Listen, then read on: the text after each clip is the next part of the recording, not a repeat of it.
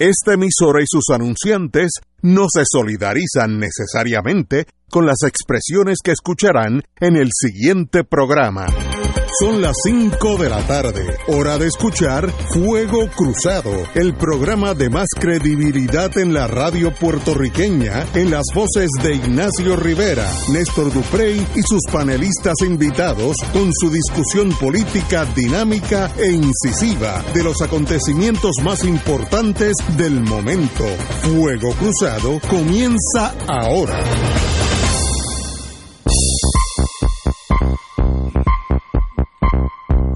Amigo, amiga, hoy es viernes, que bueno que es viernes, estamos esperando al compañero don Néstor Duprey, pero tenemos aquí a Wilma Reverón. Muy buenas tardes, compañera abogada. Muy buenas tardes a ti y a todos nuestros radios escuchas fieles de los viernes. Antes que toquemos, obviamente, pie forzado, como diría Benny Frankie, el Partido Popular y su convención que ya empezó, pero hay un tema que como tiene que ver más bien con el mundo jurídico, pues tal vez tú y yo podamos discutirlo antes que Néstor llegue, y es la oposición a la transmisión del juicio de este señor Jensen Medina, imputado de asesinar a una joven Arelis Mercado, allá en Fajardo, por una discusión que creo que todo tiene que ver sobre un celular, así que una cosa estúpida para una vida, pero yo creo que los abogados, mi amigo Jorge Gordon, eh, y Orlando Cameron Gordon sometieron una moción para que el juicio que está supuesto a ser el 16, si no me equivoco, estoy dando de memoria, de este mes, eh, o del mes que viene, no, no estoy muy seguro, eh, no sea televisado. Yo estoy inclinado a que eso sea así. Este es un juicio de asesinato en primer grado, una cosa, no hay delito más serio que ese no, no existe, excepto traición a la patria, pero eso no aplica aquí en Puerto Rico. Y de verdad, el que se televise todo segundo de esa vista ayuda a tener un juicio imparcial, un jurado imparcial, o se, se torna esto un evento novelesco tipo Hollywood como que el caso de, O.J. Simpson, eh, aparte de si es culpable o inocente, no estoy entrando en eso, yo diría que eso es un delito tan serio que la prensa, of course, tiene derecho a estar allí, pero el televisar todo incidente, toda mueca, toda caminata de los abogados competentes y los fiscales competentes, eso ayuda. Yo tengo mis dudas. Tal vez el problema sea que yo pertenezco a otra generación. Pero si fuera por mí, en asesinato en primer grado no debe haber, eh, sobre todo en el juicio. En el caso de Casella fue el momento de la sentencia. Pues ya, ya es un fe accompli, ya el jurado deliberó y la sentencia pues es un acto más bien burocrático. Eh, así que no, no, no tengo problema con que sea la sentencia. El juicio en sí, creo que los amigos eh, Jorge Gordon, muy buen amigo y muy buen abogado, tienes razón. Compañera doña Wilma. Pues mira, yo creo que aquí el principio fundamental que debemos estar evaluando es el derecho constitucional que tiene un acusado a tener un juicio público e imparcial, ¿verdad? Correcto. Eh, y eso es un derecho del acusado. Eh, ¿Hasta dónde llega que el, el público, o sea, el pueblo, tenga derecho a, a ver, a escuchar ese juicio, pues mira, las la salas, los tribunales están abiertas para el que quiera ir a, a sentarse, a oír, porque eso es lo que mandata la Constitución, que el, que el, que el juicio sea público. Pero ciertamente eh, cuando se escribió esta Carta de Derechos, pues no existía la tecnología eh, que existe hoy. Y, y, no, y no se visualizaba como que el derecho a juicio público iba a tener las ramificaciones eh, y las ampliaciones eh, que, que tienen hoy en día porque no solamente es que la persona se siente en una sala, sino que se metan unas cámaras de televisión a transmitir y, y, por ahí también entonces entran las redes sociales, como pasó en la vista preliminar, que tuvimos oportunidad de ver eh, fragmentos de video de, por ejemplo, del licenciado Jorge Gordon cuando estaba haciendo un contrainterrogatorio eh, que desde un punto de vista de publicidad para el abogado, pues eh, él no hubiera podido pagar la publicidad que le dieron en las redes sociales con el con el famoso video de, de por dónde era que se viraba para llegar al sitio, ¿verdad? Eh, pero también se convirtió en objeto de escarnio y de burla y de memes y de eh, y entonces aquí hay un balance bastante delicado que hacer. Estoy de acuerdo contigo. Y, y yo pienso que debería dejársele, como es, como es el derecho del acusado, el tener un juicio público imparcial y tener el juicio público, yo creo que se le debe eh, dar mucho peso a, a lo que el acusado quiera que suceda con su juicio. Obviamente, yo no creo que constitucionalmente se pueda cerrar la sala y hacerlo secreto. No, eso, pues, eso, eso, sería inconstitucional. Este, pero eh, yo creo que esa solicitud de que no se televise eh, me parece razonable en vista de, de, lo delicado de lo que se está discutiendo en este tipo de casos de asesinato en primer grado, eh, que, que hiere la sensibilidad no solamente de, del acusado en sí, ¿verdad? Que, que está expuesto a, al, al, escarnio y al odio de la comunidad, sino que también eh, la familia de, de esa víctima. Aquí hay unas, unos intereses, unos valores de dignidad también eh, que hay que considerar eh, en este tipo de, de, situación de un juicio por asesinato en primer grado. Eh, no es una decisión fácil de tomar. Yo insisto en que debería dársele mucho peso a lo que diga el, el, acusado y, los abogados de defensa en ese sentido.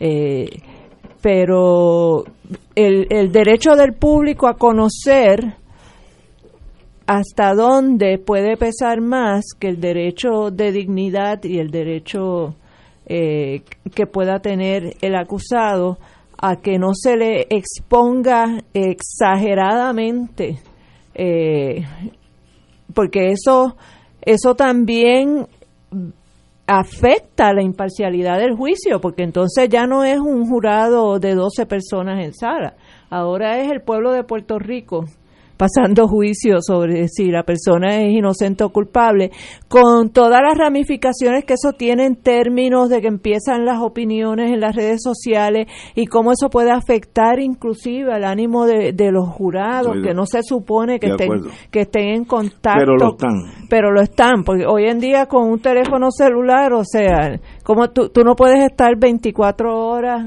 aislado, aislado y, y eh, verificando que el jurado no se meta en la página del Nuevo Día o del vocero por, por el teléfono. Este, así que eh, eh, no, es, no es una contestación fácil esta, no es una contestación fácil, este, pero en, en caso de duda yo me inclinaría a tratar de respetar el derecho de dignidad de, de ese acusado. Como la compañera ha dicho, las palabras mágicas, no es un caso fácil, yo en este caso estoy a favor del acusado, que es el que está en la línea de fuego. Si él no quiere, no se le da. Si él lo pide, ya es otra cosa, pero si él no quiere, se le respeta ese derecho. Y si sale culpable, yo no tengo problema que la sentencia sea pública, porque ya, ya es un hecho, ya se acabó. Esto es más bien una cuestión burocrática. El juicio en sí puede afectar a la isla. Este es un caso tan incómodo para la sociedad de nosotros. Un asesinato si es que sucedió así como dice la, fiscalía, innecesario, vil, torpes. Eh, pues mire, eso no, no, no es una muchacha indefensa ante este señor. Tiene todos los méritos para que haya un prejuicio total en contra de este señor. Lo importante es, ¿la mató sí o no? Ahora, no, no por las cámaras de televisión, por los hechos que se presenten allí. Y entonces, una vez culpable, ah, bueno, pues si la sentencia es en enero 12, ahí pueden estar todas las cámaras del mundo. Así que una decisión, como tú dices, no es fácil. Yo me iría a favor del acusado, en este caso de los compañeros eh, Jorge Gordon. Compañero. Mira, ayer precisamente, digo, primero que nada, buenas tardes. Buenas tardes, compañero y amigo. Escucha. Eh, ayer nosotros teníamos en el recinto metropolitano de la Universidad Interamericana como invitado al juez asociado del Tribunal Supremo de Puerto Rico, el amigo Ángel Colón. Y allí estuvo con un grupo de estudiantes de tanto del programa de ciencias políticas como de justicia criminal. Y estaba contestando preguntas, una, una sesión bastante interesante. Y varias de las preguntas que le hicieron los estudiantes tenían que ver con este asunto. Y yo escuché la, argumentación de, del, juez Colón, que obviamente tiene que tener todo el, cuidado de al comentar no adelantar juicio, pero en términos generales planteó que hay un, hay un balance, lo que ustedes señalan, entre el, el, el conocimiento que debe tener la sociedad de cómo se realizan los procesos de justicia en Puerto Rico vis a vis los derechos de las partes, ¿no? En este caso, los derechos del acusado. Este es un caso eh, de alto interés público por la morbosidad de los eventos. Correcto. Por lo dramático de los eventos. Y porque está en video. Exacto, y porque hay un video de, de los hechos, ¿no? Eh, que yo recuerde, este es el primer caso de asesinato en primer grado donde una de las una de las partes del proceso se televisa. Yo no no no no sé, pero me da la impresión que sí. Eh, y abona al debate que ha habido una, una negativa del, del acusado de que se televise. Yo no sabía porque honestamente no, no, fui parte de la de, los que siguieron este caso eh, vista por vista, pero eh, la juez estaba oculta y varios de los testigos estuvieron ocultos. Eh, su faz no se vio en la transmisión. Eh, y, me parece que debería, yo, yo tendería a coincidir con Ignacio, repitiendo lo que digo siempre, una coletilla necesaria. Yo no soy abogado y no conozco la, la, la intríngulis del debate en cuanto a, a los derechos del acusado, particularmente aquí, pero mi instinto de justicia, que no necesariamente es lo mismo que el derecho, eh, me lleva a pensar que deben protegerse los derechos del acusado y que en un caso donde el acusado no quiera que se transmita, no se debe transmitir porque le menoscaba su derecho. Pero, pero no sé, pero me da la impresión que es más complejo el debate y hay un balance muy difícil de hacer entre el, que el derecho que tiene la ciudadanía a conocer eh, los procesos, particularmente en este caso la rama judicial, versus eh, los derechos del acusado. Complicado el debate. De acuerdo, y yo en caso de duda, el acusado es el que tiene lo que decir. Vamos a una pausa, amigos. Fuego Cruzado está contigo en todo Puerto Rico. Se extienden las combofertas de Caguas Expressway Ford Transit desde solo 23.995 y el mayor inventario Raptor del Caribe desde solo 74.995, solo hasta el 15 de octubre y solo en Caguas Expressway. Este es el plan para usted, para usted, para usted. No te arriesgues a que tu médico no acepte tu plan. Con Triple S Advantage tienes una amplia red de médicos primarios y especialistas de calidad disponible para ti. Llama al 1877-207-8777. Lunes a domingo, 8 a.m. a 8 p.m. Triple S Advantage es un concesionario independiente de Blue Cross Blue Shield Association. La red de proveedores puede cambiar en cualquier momento. Recibirá notificación cuando sea necesario. En Barrio Chino, Asian American Cuisine, encontrarás una variedad de platos chinos y criollos. Puedes combinar estos sabores para saciar tu paladar con lo que te gusta. Pepper steak con arroz manposteado, bistec encebollado con arroz chino, pollo a la naranja, agridulce, al ajillo, enchilado o a la plancha, mofongo de yuca, pionono spring dumplings, sopas lo mein, arroz barrio chino con amarillos dentro y mucho más. Estamos localizados en el Food Court de San Patricio Plaza. Llámanos 787-781-6752. 781-6752. Barrio Chino Asian Rican Cuisine. ¿Qué manera de engañarlos? ¿Qué manera? Dicen que les pagan luz, agua, compra y teléfono. Esto es para todos, solo si parecen de condiciones crónicas comórbidas y si tienen alto riesgo de hospitalización y si además requieren cuidado intensivo. Un mensaje de médicos preocupados por su bienestar. ProArte Musical presenta al virtuoso chelista español Pablo Fernández, quien interpretará una apasionante selección de obras de Broch, Brahms y Rachmaninoff. Fernández ha impresionado a críticos en el mundo por su impresionante técnica y su conmovedora musicalidad. Pablo Fernández en concierto por primera vez en Puerto Rico, domingo 20 de octubre en la Sala Sinfónica del Centro de Bellas Artes de Santurce. Boletos en tiqueterapr.com. pensionado del gobierno. Si no estás afiliado a MMM Alianza, este es el momento y es bien fácil cambiarte. Únete y disfruta de coronas en cerámica ilimitadas, dentaduras parciales flexibles, ahorro de 100 dólares al mes de la parte B de Medicare, 25 dólares mensuales para la compra de alimentos saludables y mucho más. ¡Cámbiate! MMM, caminar juntos es darte mucho más. MMM Healthcare LLC es un plan HMO con un contrato Medicare. La afiliación en MMM depende de la renovación del contrato. Y ahora continúa Fuego Cruzado.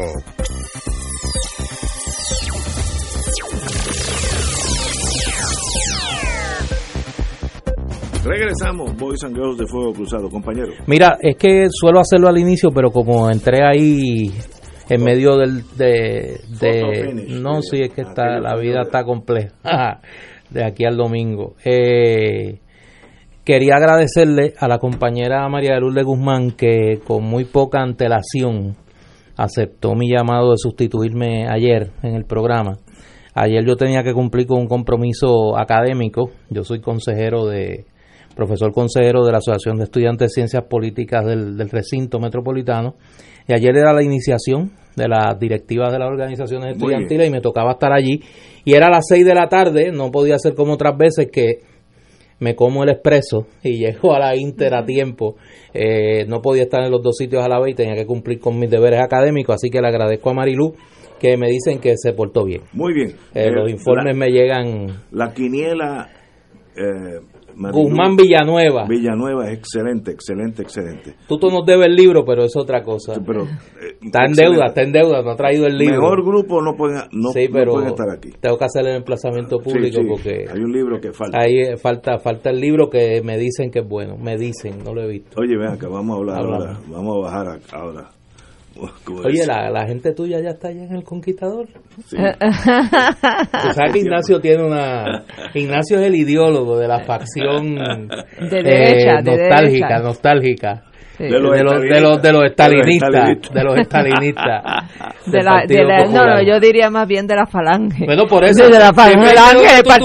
Pues son o los estalinistas o los falangistas, dependiendo. Este, Mira, no, no. a Franco lo van a sacar del, del Valle de los Caídos. que sería una desgracia para ese país porque eso genera también reacciones de los locos. Sería fantástico para ese país. Ahí hay dos A ver, si, a ver si llega a la República Yo por te iba a decir que le preguntaras a los No, no. a los nietos y a No, los descendientes no. de los reprimidos en el franquismo. si Fran- Franco es una mató desgracia. casi tanta gente en la guerra civil como después cuando ganó. Fue un asesino. Por lo menos perseguidor. 30 mil personas. Fue- fácilmente. Hay gente Fácilmente. que mató más después. Sí, bueno, Sí. yo he oído hasta Que eso. murieron más Ahora, después. Por de- eso, después de la guerra. De como ellos dicen, de la victoria. Después de la- Oye, Pero yo ahora- digo, si tú te emocionas, tú estás, tú estás anclado en eso. Ignacio. En aquel momento el comunismo estaba ahí al lado. Es que ustedes han perdido perspectiva. Pero, pero, no, pero, no pero, hemos pero- perdido perspectiva. pero ahora, Cristo amado. tú sacas a Franco del Valle de los Caídos y el lunatic fringe franquista, que debe tener los jovencitos 85 años, para arriba, van a formar un pero España está bien como está, mira. yo- Los que quedan vivos, no, Ignacio. 85 para arriba. No son- Por eso, los que quedan pero, vivos. pero no cuques el toro. Si las cosas no están dañadas, ya no tienen, ya no tienen el poder, ya no tienen No, no. el influence, No, no, no, son estoy- estoy- estoy influencers en este no, no, momento. pero pueden pueden crear desasosiego en la economía española. La economía española está bastante No bien. Hay turismo a granel. La economía está bien. La producción de todo. Déjenlo quieto. Esa es mi yo no sé de qué España tú estás hablando, porque la que yo conozco, No, no. el desempleo está Sí, en sus peores el paro, momentos. como- como Eh, la- lo- la- los jóvenes, la generación de los millennials tienen que vivir con los padres. No, No, no, es como, como todo. el- este, pero, pero los desahucios a granel, pero o sea ya que quisiera- tú estás viendo otra, No, es no. que tú te reúnes con la falange, ese es el No, no, problema. pero recogen el foco, recogen el, foco, problema. se me fueron por España. La facción que Ignacio aconseja del Partido Popular ya están allá en el Conquistador. Ya vi uno, vi, vi una propaganda de varios de tus Sí, pupilos, sí, sí. sí, ya, va- van bien, van bien. Oye, ¿cómo una persona tan conservadora puede plantearse como opción de cambio? Eso yo no lo Sí, entiendo. porque el, el movimiento es hacia la estadidad. El El. Partido Popular va a evolucionar, entonces se va a unir el Partido Popular, que es minoría, a la mayoría que somos nosotros, entonces es un llame. Que van a ser una facción del PNP. Sí, que ya están ahí, o sea, eso no es, eso no es, ya están ahí. Ahora, ahora, volvamos para atrás. Eh, el Partido Popular tiene este domingo, digo, ya empezó, empezaba hoy. Hoy es un, ellos dicen algo de confraternización, quiere decir que van a tomar vacilar. y- Eso se entran a palo ahí. María, está- ya, ya deben estar. Sí, sí, Eh, sí, ya sí. Ninguno de ellos puede estar guiando un automóvil ya, así que, que se queden Bueno, de ahí. camino. No, llegando. De camino, sí, llegando, llegando. Pero más nada. Pero obviamente ellos van a determinar quiénes van, qué van, eh, cuál es la estrategia a seguir, etcétera. Como yo no sé mucho del Partido Popular y yo sé que usted tuvo muchos años ahí, dime qué pasa en estas asambleas. Bueno, la convención del Partido Popular, tomando, haciendo la salvedad de que obviamente Usted ya yo fuera. no estoy allí. Usted está fuera. Yo tengo mi propio, mi- yo voy a ir a mi propia actividad el domingo, Pero, que de esa vamos a hablar de luego, que es la Asamblea de Victoria Ciudadana. Pero en el Partido Popular anualmente se celebra una convención de tres días, donde el, el primer día suele ser de eso, de confraternizar. Que vacilar. Es darse el palo, darse el palo. Normalmente la juventud del Partido Popular hace una fiestecita y, y demás. Eh, los sábados suelen haber seminarios. Mañana entiendo que hay un encuentro de los candidatos, los precandidatos a la gobernación del Partido Popular y el domingo se va a celebrar la Asamblea del Partido Popular. No sé qué asuntos están en agenda. No es, eh, No creo elegir. que la única decisión que estaba por tomar será adelantar el periodo de erradicación de candidaturas. Eh, pero no hay duda que el Partido Popular llega a esa convención en un momento bastante crítico de su devenir político. Es el primer espacio donde se van a medir las la precandidata y los precandidatos a la gobernación. Es el primer espacio donde vamos a ver la pasarela de los potenciales candidatos a la Asamblea Legislativa. Eh, y va a ser un, yo me imagino que mañana y domingo va a ser un, un medir fuerza entre los, los preaspirantes a la gobernación. Normalmente lo que se hace es que se colocan allí eh, estantes donde se, se coloca propaganda y, y los candidatos hacen su demostración de fuerza. Ahí, pues yo creo que en esta, eh, que es la, la, la última convención antes de la primaria del Partido Popular, ¿Qué es cuándo? que en verano del 2020, cu- cuando son las primarias, Junio. en junio del, del, del 2020, Wow. eh, pues obviamente vamos a ver movimientos previos a la erradicación de candidatura. Ya con la, con la incógnita Bernier despejada, me parece, me parece que lo importante aquí es ver la interacción de los candidatos con la estructura. Y en ese sentido, la gran incógnita es cómo, se, cómo sea recibida y qué, qué despliegue de fuerza puede hacer allí Carmen Yulín Cruz. Eh, porque sabemos que es la más ajena a la estructura del Partido Popular. Correcto. Eh, a quien algunos señalan como el candidato que está al frente en, en, el, en la simpatía de los populares, que es Eduardo Batia, eh, pues me imagino que hará también su demostración de fuerza. Charlie Delgado, el alcalde de Isabela, bueno, que tiene, tiene su cuota de respaldo, Roberto Prats, y va a ser un buen lugar para la especulación. Va a ser un buen espacio para la especulación de cuál va a ser el futuro real de esa carrera. Ah, se me olvida antes que me regañe eh, Juan Zaragoza, que hoy, hoy hizo unas declaraciones donde pues sostiene que se mantiene en la carrera y que pues tiene la oportunidad, entiende él, de dar, al darse a conocer, de aumentar su caudal, su caudal de respaldo. Yo creo que va a ser importante para el Partido Popular institucionalmente cuánta fuerza proyecta eh, en este fin de semana. A nadie se le escapa que el Partido Popular está en un momento de, precariedad organizativa. Y económica. Y económica. Eh, esta, esta convención, alegan, la celebran porque había un remanente. Un slush fund. Un, no, un crédito del hotel. Un ah. crédito del hotel y que si no lo gastaban se perdía y que por eso han podido hacer la, la convención porque sabemos que la situación económica del PPD está bastante frágil, ¿no? Yo creo que eso es lo que debemos observar, o sea, la fuerza que proyectan los candidatos, la especulación que va a levantarse sobre quiénes se quedan finalmente, qué posibles arreglos hay para que el, número de candidatos se reduzca eh, y, y y cómo yo creo que la noticia el lunes va a ser esa interacción de Carmen Yulín con la estructura del Partido Popular. Si va a la convención, hay que recordar que en la convención pasada ya no fue. O sea, ella no ha sido muy de ir a las actividades de la estructura del Partido Popular.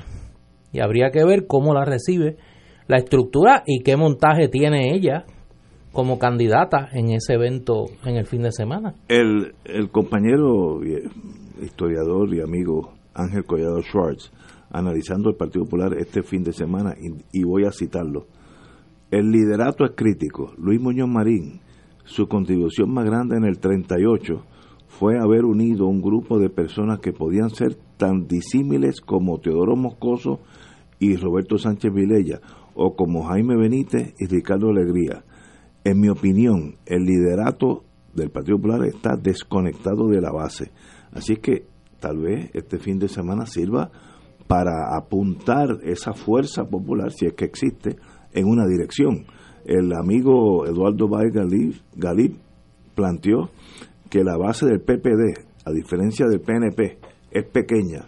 Estimó que son poco más de 500 mil personas, lo que a su juicio son suficientes para que, con unos pocos votos prestados de aquí y de allá, los indecisos, los independentistas, ahí estás tú, eh, compañera Wilma, y los estadistas desafectos, ahí no hay ninguno, les permitan ganar. Ni estaré jamás.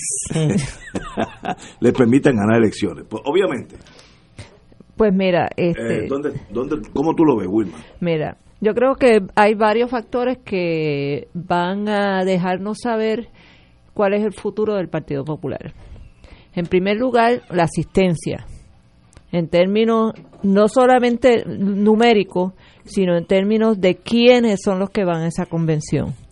Eh, puede ser una convención eh, donde los que movilicen sea la maquinaria tradicional eh, conservadora del Partido Popular, como puede ser una, una convención donde se movilicen esos otros sectores liberales del Partido Popular. Eh, puede ser que sea una mezcla de ambas cosas, pero ciertamente hay que, hay que examinar de esa asistencia a esa actividad cuál es la tendencia que va a prevalecer, no solamente en términos numéricos, de si todavía el Partido Popular tiene la capacidad de levantar entusiasmo y, y de llevar a, a su gente o si meramente están en el hueso con, con, el, con los incondicionales eh, de cierta camarilla solamente. E, eso es una.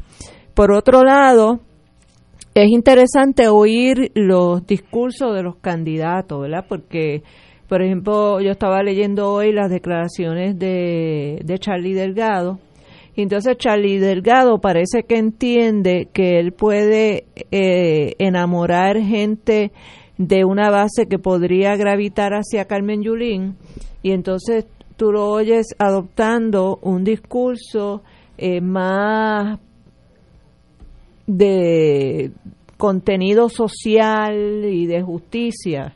Eh, y de hecho está diciendo que el Partido Popular tiene que volver a ser aquel partido de la justicia social eh, que era en una época.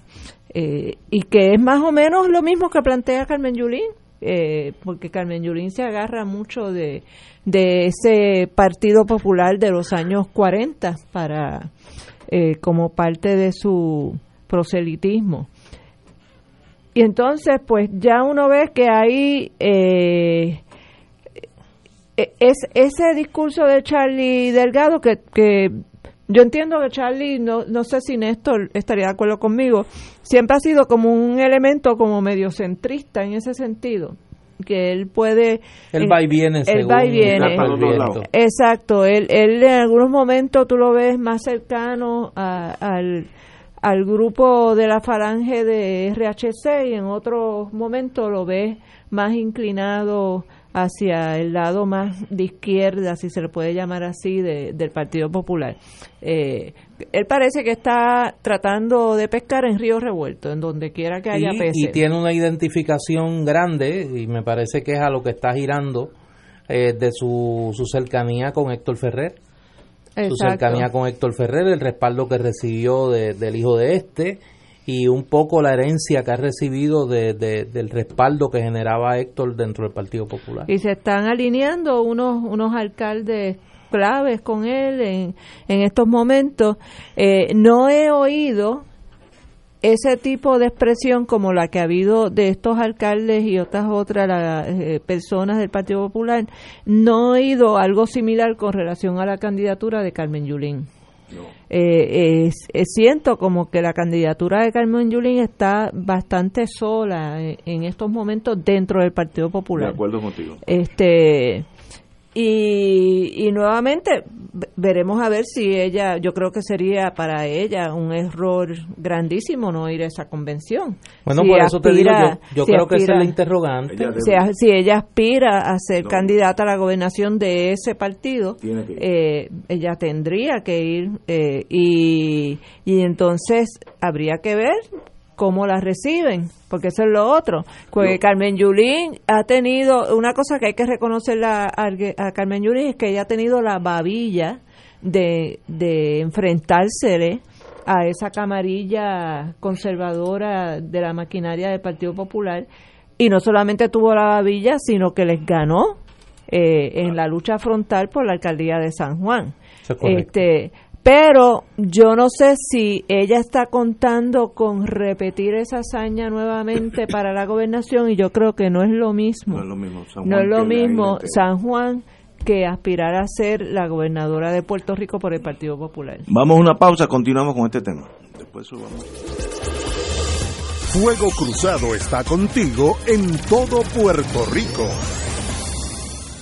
pensionado del gobierno. Si no estás afiliado a MMM Alianza, este es el momento y es bien fácil cambiarte. Únete y disfruta de coronas en cerámica ilimitadas, dentaduras parciales flexibles, ahorro de 100 dólares al mes de la parte B de Medicare, 25 dólares mensuales para la compra de alimentos saludables y mucho más. ¡Cámbiate!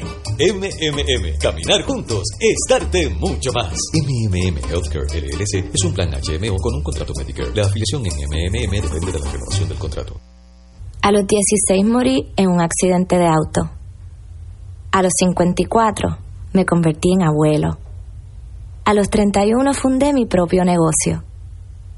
A los 43 le di la vuelta al mundo. A los 29 fui padre por primera vez.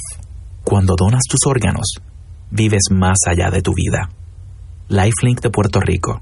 Regístrate como donante en donavidapuertorico.org. ¿Qué manera de engañarlos? ¿Qué manera? Dicen que les pagan luz, agua, compra y teléfono.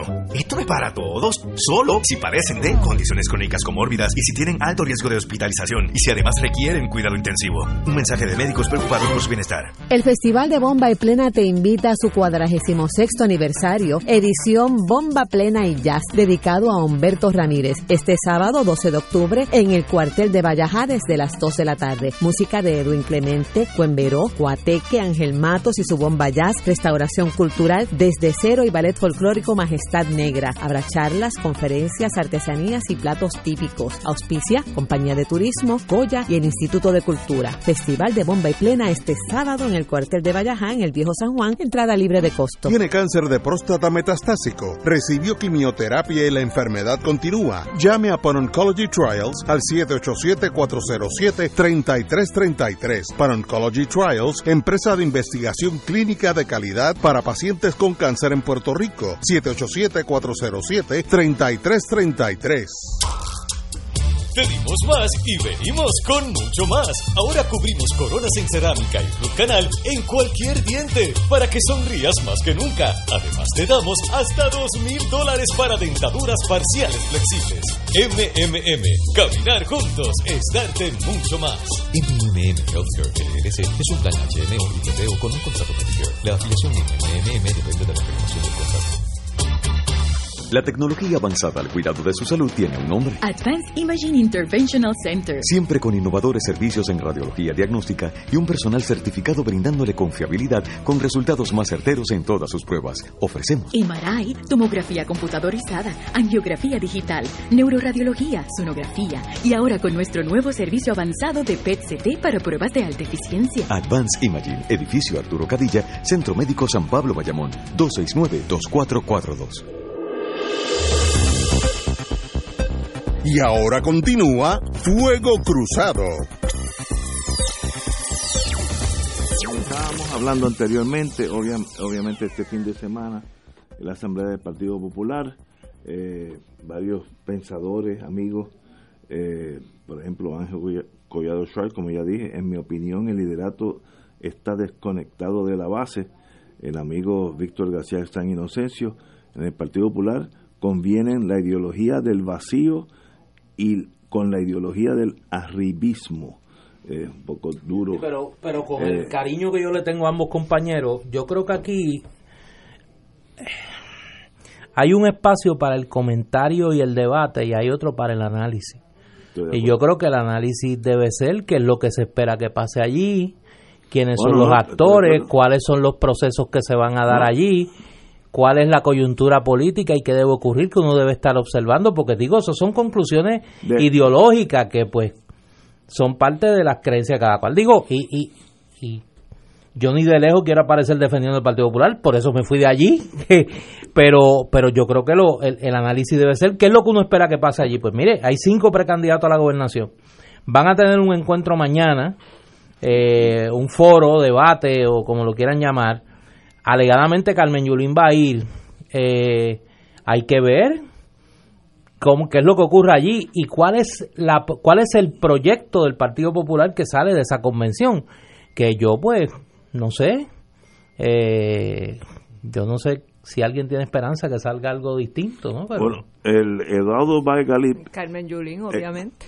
ex Bueno, pero hay que ver cómo la tratan el- de- la trata la maquinaria Déjame, allí. déjame hablar de eso ahorita. Eh, Eduardo Baigalip, ex senador y, y popular de toda una vida, una persona muy seria, dijo: el Partido Popular todavía tiene una mística muñozista. Yo no sé si eso hoy es positivo o negativo, porque yo estoy, yo, yo sé que lo dice como algo positivo, pero yo no sé si en el PNP decir el, el PNP todavía está bajo eh, la ideología de don Luis Aferré, ¿eso Ese- ayuda o desayuda? Esa es la enajenación de los baby boomers. Eh, no acaban de darse cuenta qué pasó aquí en julio del 2019 y cuáles son las generaciones que, vienen otra- a tomar el poder. Ahora, no se acaban de voy, dar cuenta. voy a hablar de lo que va a pasar el domingo. Y ahí viene el problema de la definición de Lela, que no es cáscara de coco. Es un problema bien serio del Partido Popular. El Partido Popular es dos partidos. Uno de izquierda que choca con el Partido Independentista puertorriqueño y uno de derecha que le pasa en muchos grados a la frontera con el Partido Nuevo. Son más derechistas que muchos en el Partido eh, Nuevo. Por tanto, ese partido este sábado tiene que decidir hacia dónde tira. Y esa es la importancia de este domingo. La portaestandarte de la izquierda del Partido Popular es Carmen Yulín, alcaldesa, y yo he dicho aquí muchas veces, tiene una gran ventaja sobre todos nosotros, que es valiente y dice las cosas. Eso en Puerto Rico se necesita del partido que usted escoja, necesita gente valiente. Ella tiene la desventaja de estar, eh, estoy empezando en inglés, eh, incrustada, eh, estar dentro de un partido que es básicamente de derecha. Y entonces no hay espacio para el pensamiento liberal de ella, desgraciadamente para el Partido Popular, no hay espacio para el pensamiento liberal de ella dentro de ese partido, que si el PNP no se cuida le pasan en derechismo a los muchachos. Esa es la realidad. ¿Cómo ella puede, una vez que sale de San Juan, donde obviamente tiene una base de poder sólida, ha ganado dos veces, ese es el mejor resultado, mover los alcaldes de todo el, de, de todo el país que pueden ser influenciados por la inteligencia derechista del Partido Popular antes del domingo, lo dudo mucho. No me sorprendería que allí haya un maltrato a su figura, maltrato en el sentido de que la abucheen y la, la, marginen. No me sorprendería, porque esa así funciona la falange de cualquier partido. Eh, y yo creo que ella se enfrenta a eso. Pero es valiente que eche para adelante y si no hay espacio en el Partido Popular, ella puede encontrar otro sendero o salirse de la, de la, de la política o integrarse a la política en Estados Unidos en, en, la, en, la, en la izquierda del Partido Demócrata. Varias opciones, pero no le veo mucho futuro dentro de una estructura que le gana en muchas facetas al Partido Nuevo en ser conservador no la veo, no la veo. Me gustaría estar totalmente equivocado, pero ya veremos. Déjame dar un dato que es estrictamente cronológico y me parece que es una es una suma que el Partido Popular no ha hecho por distintas razones. Toda persona que en Puerto Rico tenga 39 años o menos nació después de la muerte de Luis Muñoz Marín. No vio a Luis Muñoz Marín vivo. No digamos ya no vio a Luis Muñoz Marín en plenitud de facultades políticas. No lo vio vivo, contando los, los tres años que estuvo luego de su derrame, que prácticamente no podía hablar. Contando, contando esos tres años, todo aquel que tiene 39 años o menos no vio a Luis Muñoz Marín. O sea, todavía apelar a la mística muñozista con el cariño que le tengo a mi ex jefe, Eduardo Vázquez Galip, es, un ejercicio de fantasía política. Ah, lo que sí se puede hablar es que usted esté girando contra una cuenta que ya no tiene fondo, porque Anaudi no tiene que ver nada con Luis Muñoz Marín, ni el desastre de los... Ni Roberto Prats. Por eso, ni Roberto Prats tiene que ver nada con Luis Muñoz Marín. O sea, Roberto Prats en 1940 no hubiera sido popular. Roberto Prats hubiera estado en la coalición republicana socialista, hubiera estado con la unificación tripartita de García Méndez. O sea, o alguien cree que un cabildero de los grandes intereses iba a estar con el Partido Popular en 1940. Imposible. Por eso, pues entonces cuidado, cuidado con, con, con las exageraciones, ¿no? El Partido Popular de hoy no tiene nada que ver, nada que ver con el origen del Partido Popular. Y en ese sentido, yo creo que más que mirar, y yo lo he dicho aquí, el pasado no puede ser proyecto de futuro de ningún movimiento político. O sea, ningún movimiento político puede presentar como proyecto de futuro el pasado. Y ese es el grave problema existencial del Partido Popular. Y es el problema, yo, entiendo también de Carmen Yulín. Yo creo que Carmen Yulín sea, tiene unas lealtades con el pasado, de su abuela, la tradición familiar de apoyar al Partido Popular, eh, y está atada a eso y quiere mirar hacia el futuro y hacer propuestas de futuro, pero no ha podido desprenderse de ese pasado. Y entonces eh, se ha puesto entre la espada y la pared de ella misma, porque está en una situación ella no bien complicada. Yo, en soy estos más, más, más cruel que ustedes, eh, que tú, por ejemplo. Eh, Ella no tiene espacio en ese partido. El problema no es el partido, es ella. Es como si yo quiero ser pipi, yo quisiera ser pipiolo. Pero no es problema del pipi, el problema soy yo, porque yo no encajo en, en la visión del pipi. Ella no encaja en la visión del Partido Popular, que es Prats, que es Batia. Ese es el Partido Popular. Pero yo siempre he oído hablar, eh, y Néstor puede aclararme eso, siempre he oído hablar que hay una, que la base del Partido Popular es mucho más liberal y más, está más eh, inclinado hacia posiciones más de izquierda eh, que, que la maquinaria. Lo que pasa es que todas las veces que se ha consultado a la base del Partido Popular sobre el tema de hacia dónde debe de ir el Estado Libre Asociado, el resultado ha sido que defiende propuestas mucho más audaces en cuanto a, a- a- a acercarlas a posturas soberanistas que el liderato del Partido Popular. Yo recuerdo dos momentos.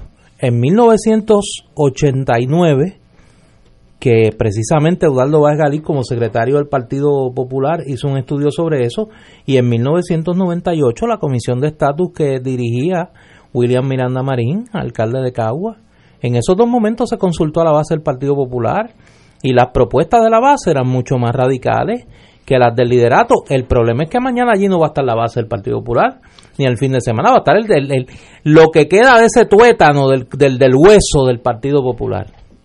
Va a estar allí. La derecha. ¿Cuál sería una asistencia eh, respetable a esa Es que no sé, no sé.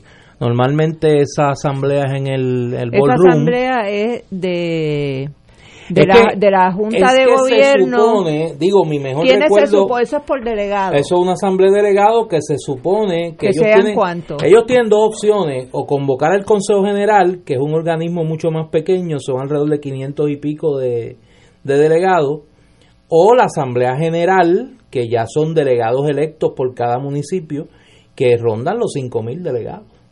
Eh, y eso dependiendo el año, se supone que este es el año, el segundo año después de las elecciones, se supone, el tercer año después de las elecciones, se supone que ya para este año hubiese elecciones, eh, por lo menos del de la aprobación del nuevo reglamento del Partido Popular. Pero no sé qué decidió la Junta de Gobierno. Yo cuando estaba en el Partido Popular estaba más pendiente de esas cosas, pero ahora no, ¿no? Pero uno, uno vive en Puerto Rico y yo hablo y, y converso con mis amigos populares eh, y escucho la radio y veo la televisión eh, y lo que, lo que he visto es que es más una convocatoria que va a depender mucho de la atracción eh, y, y es tracción con T, no con A. La atracción que puedan tener los candidatos a la gobernación, los precandidatos a la gobernación. Eh, y yo no creo que eso esté, O sea, que si- haya efervescencia alguna. Si mañana fueran 5.000 personas, eso sería un exitazo. Oh, sí. Pero esos no van ahí.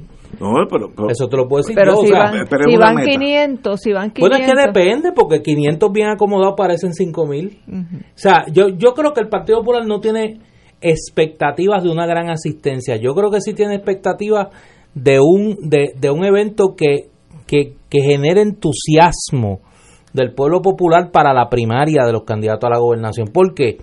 Porque acuérdate que había como una especie de, de, de, de congelamiento en el tiempo de esa campaña en espera de que iba a ser David Bernier. Una vez Bernier decide que no va a ser candidato, pues un poco como que la, la, los maniquís comienzan a moverse otra vez, ¿no?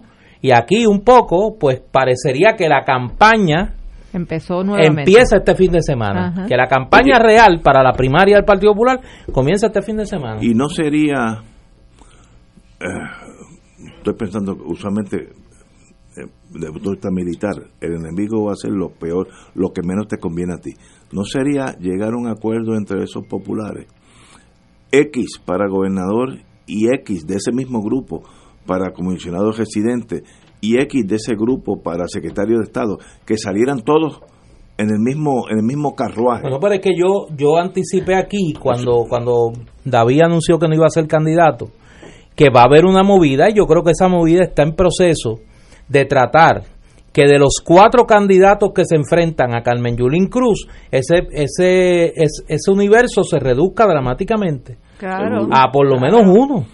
Pero sí, o sea, ellos pero van a sí. tratar de acomodar el resto de Pero la entonces eso sería un reconocimiento de que Carmen Yulín sí tiene un, un cierto apoyo, Sí, cierta yo base. creo que sí. Que Que lo si tiene, lo van que si van divididos, entonces ella podría Lo prevalecer. que pasa, lo que pasa que y, y, y eso el partido, los partidos políticos tienen un tienen un centro neurálgico, un corazón del rollo. Y mientras más se aleja la base de ese corazón del rollo, la periferia de ese partido, y más en los partidos de centro, tiende a gravitar para los extremos, ¿no? Va a haber una va a haber una franja que va a gravitar más hacia la derecha y una franja que va a gravitar más hacia la izquierda. La franja que gravita más hacia la izquierda de la periferia del Partido Popular es más grande, pero el corazón del rollo, el tuétano del Partido Popular, está más a la derecha. Si la primaria es una primaria de poca participación, o déjame ponerlo de una manera positiva para, para mi amiga Carmen Yulín. Mientras más populares voten en la primaria, más posibilidades tiene Carmen Yulín de ganar. Es tan sencillo como eso. Suena lógico. En una primaria Claro, pequeña, claro. donde la, la- donde sea una expresión El, el core. del corazón, Donde- pero no del corazón, el tuétano del corazón del rollo del Partido Popular. Ella no Eh, tiene. Ella ella no. tiene pocas probabilidades. Claro, tiene probabilidades si son más de un candidato. Si son cinco, va a ganar. Si son cuatro, va a ganar. Si son tres, puede ser que gane. Si son dos, ya la está. cosa es más Pero, pero- complicada. pero eso no se decide este fin de semana. no, no, no, no, no. porque un- yo creo que la decisión más Tienen, importante que tienen van a hasta tomar diciembre, tienen hasta es diciembre. que van a abrir el periodo de erradicación de candidaturas más temprano. Desde ahora. ¿qué? Claro, los partidos pueden hacer eso, porque los partidos tienen sus propios filtros de evaluación de candidatos, sus comités de evaluación de, de candidatura, que obviamente se supone que hagan una investigación del pedigrí de los que quieren eh, aspirar por la insignia de ese partido, ¿no? Y en el caso del Partido Popular, pues parece que el presidente Aníbal José Torres, pues está mucho más estricto con eso y yo creo que esto eso está bien para todos los partidos. Eh, vamos a ver. Yo creo que en el Partido Popular la- la- el, juego está reempezando. Vamos a ponerlo así. Está reempezando. Post, post Bernier. Post la decisión de David Bernier. Y, el, y hoy este weekend es la primera escaramuza. Pero mi tesis, mirando desde afuera, que siempre es más fácil, para mí el Partido Popular tiene que decidir si es un partido de izquierda, como lo fue en, en los 50, o si es un, de- un partido que, Cuando, cuando Edgar J. Hoover decía que eran que comunistas. eran que eran comunistas, Lo- aquellos buenos Y años. le tenían carpeta en- los entre buenos. Partido Popular. Sí, lo tuvieron. Cuando acusaron Pero a Muñoz era- bajo el Man Act. El man Ese era el Partido Popular original. Hoy en día ese Partido Popular No existe. sigue así o es casi PNP. Ahí donde donde yo tengo mis, mis serias dudas. Bueno, pero antes que todo, yo tengo que hacer dos anuncios. Primero que la señora gobernadora se cayó esta mañana en la fortaleza y tuvo una lastimadura en su brazo izquierdo. Eh, tiene un, ¿cómo se llama? Este, ca- ca- cabestrillo, Un cabestrillo. cabestrillo en el brazo izquierdo. Además está decir que todos aquí va, va a tenerlo de tres a seis semanas. Además está decir que todo fuego cruzado, le deseamos una pronta recuperación, ya que ella, los enemigos de ella, la adversidad económica, la junta, toda esa gente junta, No, no, eh, mire, hay cuidado que, con algunos que, sí, que están allí. que están allí. Hay que muy, mucho cuidado con algunos. Oye, y hablando Pero que de- se mejore la señora gobernadora. Que se mejore. Eh, y hablando de la gobernadora, eh, ¿qué ha pasado con el puesto de secretario de Estado en este Eso país? Viene, viene, viene. Viene. Cuestión, sí, viene, viene. Eh, ¿Cuándo? Sí, Pues, ¿cuándo? Pero viene, pero viene. Es que ahí se necesita el visto bueno del Senado y, ahí Y puede- de la Cámara. Y ahí hay problemas. y de la Cámara, los dos. Y ahí puede haber un impasse, vamos a ponerlo así. Pero mire, yo, si yo fuera la gobernadora, yo, yo no soy la gobernadora, como yo soy medio práctico, digo, ven acá, ¿quién tú quieres para secretario de Estado? Y lo nombro. Y dice, ya, se llenó. Ah, que si yo me voy, eres el secretario de Estado del gobernador, pues se acabó. Así que, pero eso es totalmente sin emociones y yo sé que la vida no es así. Yo, O sea, yo- que, yo- que yo admito ahora mis cuando limitaciones. la gobernadora se vaya, tenemos a quién, a Denis Longo de, de gobernadora. Denis Longo. la secretaria de Justicia, Exacto. que ya, ya juró, así que ella sería la gobernadora. Sí, bueno, otra cosa, teníamos a las 6 de la tarde eh, el doctor González Cancel, que era, es candidato a la gobernación, y te- tenemos una encomienda aquí. Todos aquellos que ya sean candidatos, no, abiertamente lo ha dicho, y sí, hoy lo dijo, o sea, pero me llamó eso de las tres y media que le llegó un caso eh, de emergencia donde hay que los cirujanos No, tienen ahí la emergencia. Sí, allí, literalmente. sí. Eso, no, eso no es un dolor de muela, es una emergencia de verdad. Dijo, no puedo porque llegó un caso imprevisto y es un caso serio que tengo que operar ahora mismo. Así que, pero le di, le di un rain check cuando él salga eh, de esas cosas que son sí importantes en Puerto Rico, salvar una vida es muchísimo más importante estar aquí una hora con nosotros. Cuando tenga el tiempo libre, como candidato a la gobernación, vendrá aquí y hablaremos con él. ¿Y Pierluisi cuándo viene?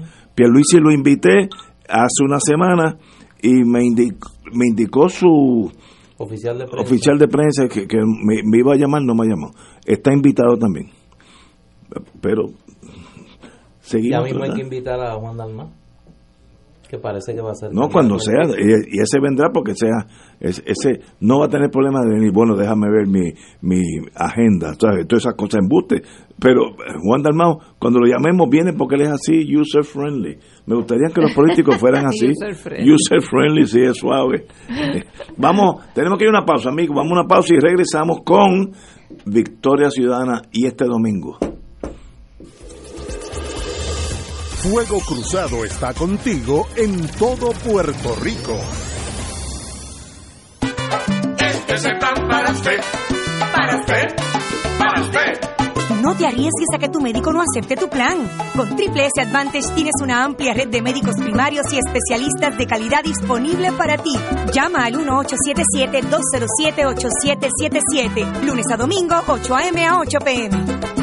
Es el plan para usted. Triple S Advantage es un concesionario independiente de Blue Cross Blue Shield Association. La red de proveedores puede cambiar en cualquier momento. Recibirá notificación cuando sea necesario. ¿Qué manera de engañarlos? ¿Qué manera? Dicen que les pagan. Luz Agua compra el teléfono. Esto es para todos. Solo si parecen de condiciones crónicas comórbidas y si tienen alto riesgo de hospitalización y si además requieren cuidado intensivo. Un mensaje de médicos preocupados por su bienestar. Mamá, papá, los primeros tres años de vida de un niño son cruciales para el proceso de desarrollo y maduración del cerebro. Si tu niño presenta dificultad para repetir palabras o sonidos, señala lo que desean en vez de hablarlo, muestran frustración o llanto porque no pueden expresar lo que quiere, podría tener un rezago en el habla. Precision Hearing and Balance Center, ahora como Precision Health, cuenta con los patólogos y terapistas del habla que le pueden ayudar. Llámanos y haz tu cita 303-0532. En Precision Health le podemos ayudar. Pensionado del si no estás afiliado a MMM Alianza, este es el momento y es bien fácil cambiarte. Únete y disfruta de coronas en cerámica ilimitadas, dentaduras parciales flexibles, ahorro de 100 dólares al mes de la parte B de Medicare, 25 dólares mensuales para la compra de alimentos saludables y mucho más. ¡Cámbiate! MMM, caminar juntos es darte mucho más. MMM Healthcare LLC es un plan HMO con un contrato Medicare. La afiliación en MMM depende de la renovación del contrato. Aquí la llama se enciende cada tarde a las 5 porque escuchas Radio Paz 810 AM, WKBM San Juan y retransmite en diferido WOROFM Corozal San Juan, la Casa de Fuego Cruzado, el programa de más credibilidad en la radio puertorriqueña.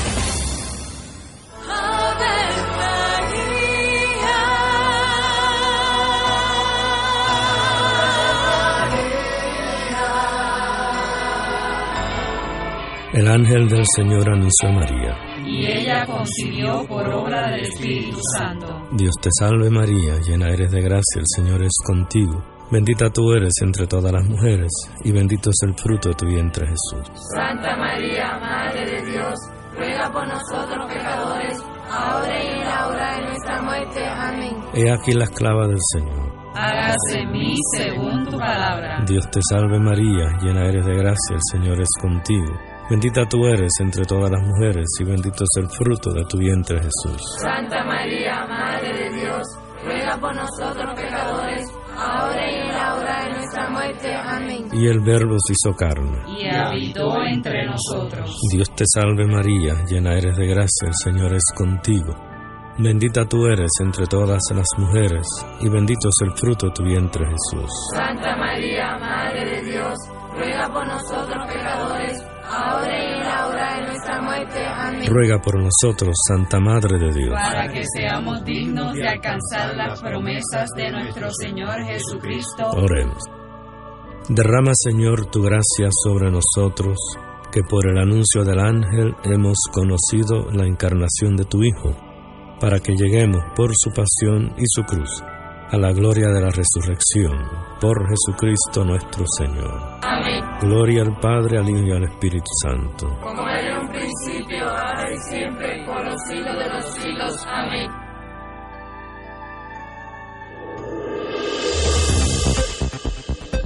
Y ahora continúa Fuego Cruzado. Feliz viernes Puerto Rico. Y aquí llegué para que distraigas tu mente en el fin de semana. Así que oye, oye, échate para acá, que llegó el recordatorio de los boricuas, el calendario de Puerto Rico, con todos los afiches de los festivales y eventos confirmados de octubre 2019. Ya están agrupados en un álbum y lo puedes ver ahora mismo en Facebook, calendario de Puerto Rico.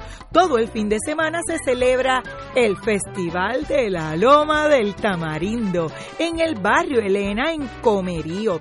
Esta noche se celebra Viernes de Cultura, Ritmo y Sabor en la Concha Acústica de Guaynabo. Este sábado está lleno de festivales y se celebra el Festival del Caldo de Gallina en el barrio Rincón en Gurabo. Además, el Festival del Yunque en el barrio Palmer en Río Grande el Festival del Pincho en la Plaza de Aguas Buenas. Y seguimos con los festivales este sábado y es el de la edición 46 del Festival de Bomba, Plena y Jazz en el cuartel de Vallajá, en el Viejo San Juan. Este sábado y domingo se celebra el famoso Festival de Salsa con Willy Rosario, Luis González y nueve orquestas más, desde las 11 de la mañana, con kioscos, clínicas de salud y artesanos, además de juegos.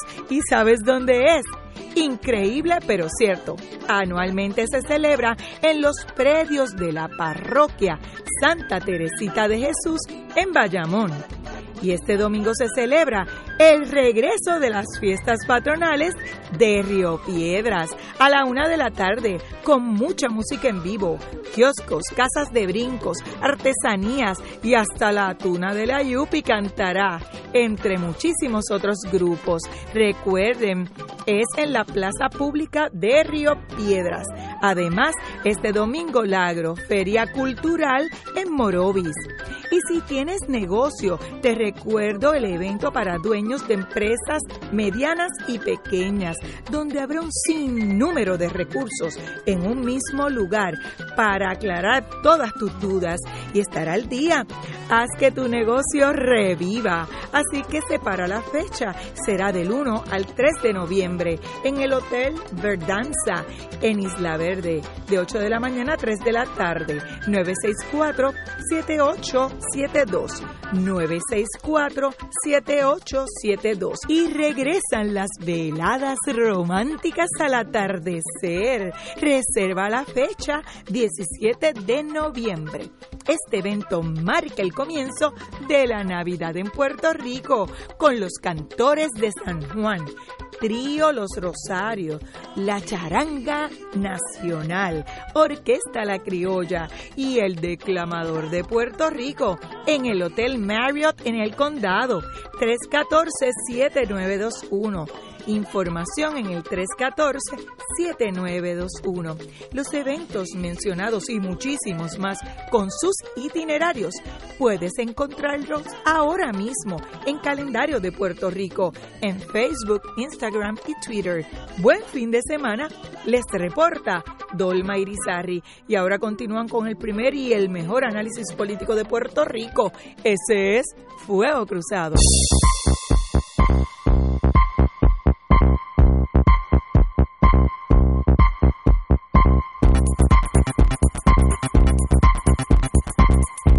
Back in the US of A. Bueno, este domingo la Asamblea particular no es el único evento político que está sucediendo en Puerto Rico. Este domingo también hay un affair, porque no sé cómo darle la palabra en español, asamblea, de una asamblea también, Otra asamblea. otra asamblea de Victoria Ciudadana y queremos, nosotros que estamos mirando de afuera, qué es esto, qué miras tienen, cuál es el propósito y hacia dónde va Victoria Ciudadana. Compañero.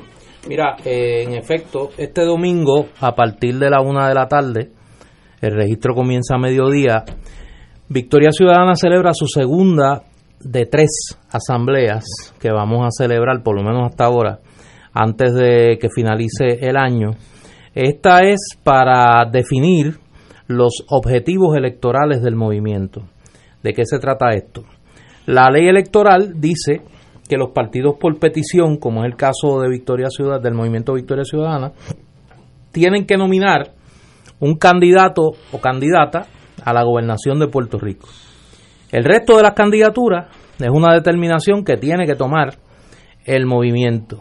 Y obviamente hay una conversación que se ha estado desarrollando sobre hacia dónde debe enfocar sus miras electorales el movimiento Victoria Ciudadana. Y nosotros, porque somos diferentes y queremos hacer las cosas diferentes, hemos puesto en manos de la base del movimiento la determinación. Eh, durante esta, esta semana se han estado celebrando encuentros regionales, donde hemos reunido cuatro encuentros regionales, donde en cada uno han estado compañeras y compañeros de dos de los ocho distritos senatoriales. Hoy es el último. En, eh, se reúnen los distritos de Mayagüez y Ponce, eh, discutiendo dónde y cuántos candidatos o candidatas debe nominar el movimiento Victoria Ciudadana. El domingo, en el Coliseo Antonio R. Barceló de Tuabaja, nosotros vamos a estar deliberando sobre eso. Eh, se le va a consultar a las delegadas y delegados, a los malos miembros de Victoria Ciudadana, que son todos aquellos que hayan eh, firmado eh, la petición de endoso del movimiento y que quieran participar en la asamblea, pueden así hacerlo. Los vamos a estar consultando sobre eh, las candidaturas que debe presentar el movimiento Victoria Ciudadana y eh, dónde debemos concentrar nuestros, nuestros esfuerzos a nivel electoral. Eh, más allá de eso, pues yo estoy un poco limitado para poder explicar, porque no quiero asumir una postura, porque por determinación del Comité Coordinador Provisional, las compañeras y compañeros pues han determinado que, que presida esa asamblea para un poco canal y para ayudar a canalizar la discusión y las determinaciones que, que hay que tomar. Y allí vamos a estar deliberando, pues, debemos nominar o no candidato o candidata a comisionada residente. Debemos nominar o no candidatos o candidatas al Senado y Cámara por acumulación y cuántos debemos nominar. Debemos nominar candidatos o candidatas a la Cámara por acumulación, cuántos debemos nominar. Debemos nominar candidatos o candidatas a Senado por distrito, cuántos debemos nominar y en qué distritos debemos nominar debemos nominar candidatos a la Cámara por distrito. ¿Cuántos? Eh, ahí es uno. ¿En qué distrito debemos nominar? Debemos nominar candidatos o candidatas a, a, las alcaldías. ¿En qué alcaldías debemos nominar? Debemos nominar candidatos a legislador municipal. ¿Cuántos? ¿En cuántos municipios? Esas son las determinaciones que vamos a tomar. Una vez se tomen esas determinaciones. Eso es este domingo. Eso es este domingo. Okay. Una vez se toma esa determinación, a partir de entonces abre un periodo de radicas de candidatura una vez nos certifiquen una vez nos certifiquen y pues ya el domingo haremos anuncios en cuanto a por dónde vamos en el tema de los endosos estamos para eh, beneplácito de los que quieren un cambio y para eh, molestia de los que han estado por ahí eh, sacando el miedo a pasear y diciendo que Victoria Ciudadana no se va a inscribir y que Victoria Ciudadana no se le deba dar un endoso más, pues sepan que están perdiendo el tiempo y que estamos muy cerca de lograr la meta ya de los endosos que necesitamos, los 48 mil endosos que necesitamos para ya se nos certifique como partido por petición. Una vez se certifica Victoria Ciudadana como partido por petición, se va a abrir el periodo de erradicación de candidaturas y ahí pues en función de los acuerdos que se tomen el domingo, pues se llenarán esas candidaturas. Eh, eh, saber quiénes, qué posiciones van a estar eh, ustedes van a competir para, para Claro. el año que viene. Si para el Senado, Exacto. si va a haber candidato o candidata a comisionado residente, exacto. si van a haber candidatos a Senado a Cámara por acumulación y cuántos van a haber, si van a haber candidatos al Senado por distritos, cua- en cuántos y en qué distritos, si van a haber candidatos a la Cámara el por único distrito. obligatorio es la El gobernación. único obli- hay dos, hay un requisito y una obligación. Estamos obligados a someter un candidato o candidata a la gobernación y la ley electoral, y esto es importante, y de hecho en las guías que hemos circulado a las compañeras y compañeros en las discusiones a nivel regional y en nuestra página web, que pues de hecho aquellas y aquellos que quieran conocer cuáles son las propuestas que se han hecho en términos de la discusión de candidaturas en nuestra página victoriaciudadana.com están eh, están las propuestas en su totalidad y las guías para la discusión pues nosotros eh, le hemos informado a, a- a nuestras compañeras y compañeros que hay una segunda limitación. La ley electoral prohíbe que una persona sea candidata, figure como candidato o candidata de más de una colectividad política. Es Que- decir, que era mi próxima pregunta. por eso las alianzas no son posibles. Es porque están vedadas por la ley Porque electoral. están vedadas Pero por la, la ley pregunta electoral. es si Victoria Ciudadana tiene como objetivo en el futuro, en cuanto se inscriba, el llevar el caso para retar la constitucionalidad de esa prohibición de Bueno, la ley. nosotros- Porque eso atenta contra la libertad de asociación. De acuerdo contigo. Nosotros, nosotros estamos en nuestra, nuestra agenda urgente, nos hemos comprometido a abogar una vez eh, alcancemos la victoria ciudadana porque se enmiende la ley electoral para, entre otras cosas, permitir las alianzas políticas. Nosotros esa es una conversación que está abierta en el movimiento. Pero van a esperar a, a estar ya participando en la legislatura o lo van a hacer desde ya. Eso es una eso es una decisión que tenemos que tomar una vez nos inscribamos. Porque hasta que no nos hasta que no nos certifiquen es académico. es académico. Claro. No tenemos personalidad jurídica para poder llevar el Exacto. caso. Para poder llevar el caso, pero se ha discutido y, y yo creo que está en el marco de las posibilidades. No hemos tomado una determinación. O Yo sea, estoy segura que ese caso se gana bajo el principio de libertad de asociación. Yo te voy a dar mi pero, opinión. Pero se gana a nivel de los tribunales yo, federales, yo entiendo irónicamente. que, yo entiendo que eh, en el foro federal hay una oportunidad de ganar un caso en esa dirección. Y, y hay que hay que esperar. Pero ese es el ese es el ámbito de las decisiones que vamos a tomar eh, el domingo. Nosotros estamos convocando a todas aquellas y a todos aquellos que han llenado endosos para que Victoria Ciudadana se inscriba como movimiento político electoral a que participen en esa asamblea que repito es a la una de la tarde en el Coliseo Antonio R. Barceló de Tuabaja el registro comienza a mediodía y nosotros esperamos tener allí la mayor cantidad de personas que creen que Puerto Rico necesita un cambio y que respaldan nuestro movimiento Y la otra pregunta es, eh, ¿cuál ha sido eh, la estrategia de Victoria Ciudadana para lograr que esas generaciones de millennial, centennial, que estuvieron activos o siguen estando activos desde, desde julio del 2019, eh, que esas personas efectivamente se inscriban y participen en las próximas elecciones?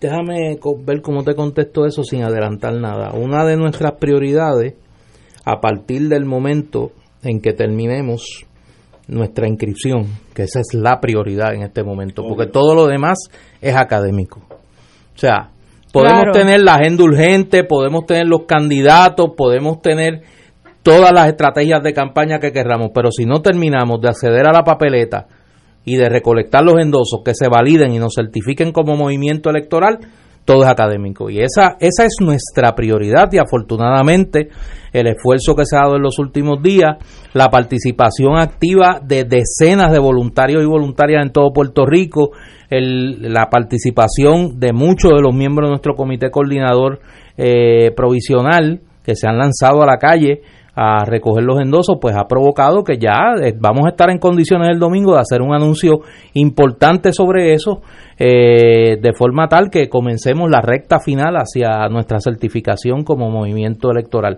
Una vez nosotros nos certifiquen, una de las principales eh, de los principales retos que tiene Victoria Ciudadana es desarrollar todas las estrategias posibles para llevar a esa juventud y a muchos que no son tan jóvenes, pero que no han participado del proceso electoral, a que se inscriban o se reinscriban.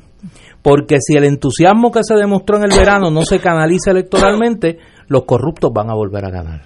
Los mediocres van a volver a ganar. Y la pregunta, otra pregunta, el perfil de las personas, de, de esos que tú llamas los voluntarios, ¿cuál es el perfil? Hay de todo, afortunadamente hay de todo. Yo creo que una, yo tengo que decirlo y lo digo con total honestidad.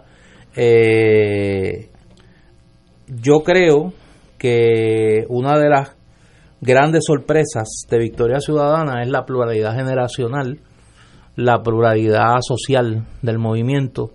Yo creo que ese llamado original de un junte de personas de distintas experiencias políticas y sociales en torno a una agenda urgente y en torno a, a la necesidad de construir un movimiento político diferente está dando, está dando fruto. Hay que reconocer un factor, y yo sé que para mucha gente ha sido, vamos a llamarlo sorpresivo, eh, el tiempo que nos ha tomado inscribirnos.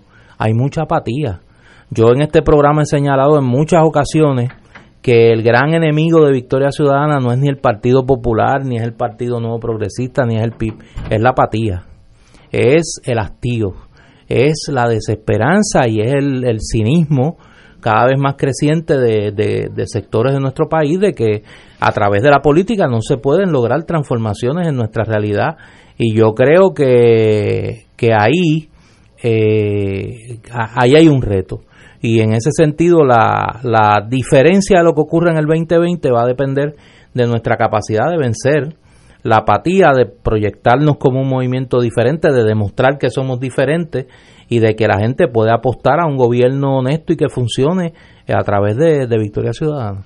Y en términos geográficos, eh, la distribución de la nosotros tenemos de los simpatizantes y los voluntarios. tenemos voluntarios en los en los 78 municipios tenemos voluntarios en los 78 municipios, tenemos los grupos en los ocho distritos senatoriales están muy activos. Obviamente siempre van a haber unos que van a estar a una mejor capacidad y una mayor capacidad que otros, pero, eh, pero estamos satisfechos de que a este momento, a octubre del 2019, nosotros tenemos una estructura mínima que obviamente se va a se va a solidificar una vez el movimiento esté inscrito, una vez haya la certeza que vamos a estar en la papeleta, una vez comience el periodo y se definan las candidaturas de cara al 2020, nosotros espera, nosotros estamos seguros que ahí vamos a entrar en una segunda etapa del movimiento y se ponga en marcha la estructura organizativa que aprobamos en la asamblea pasada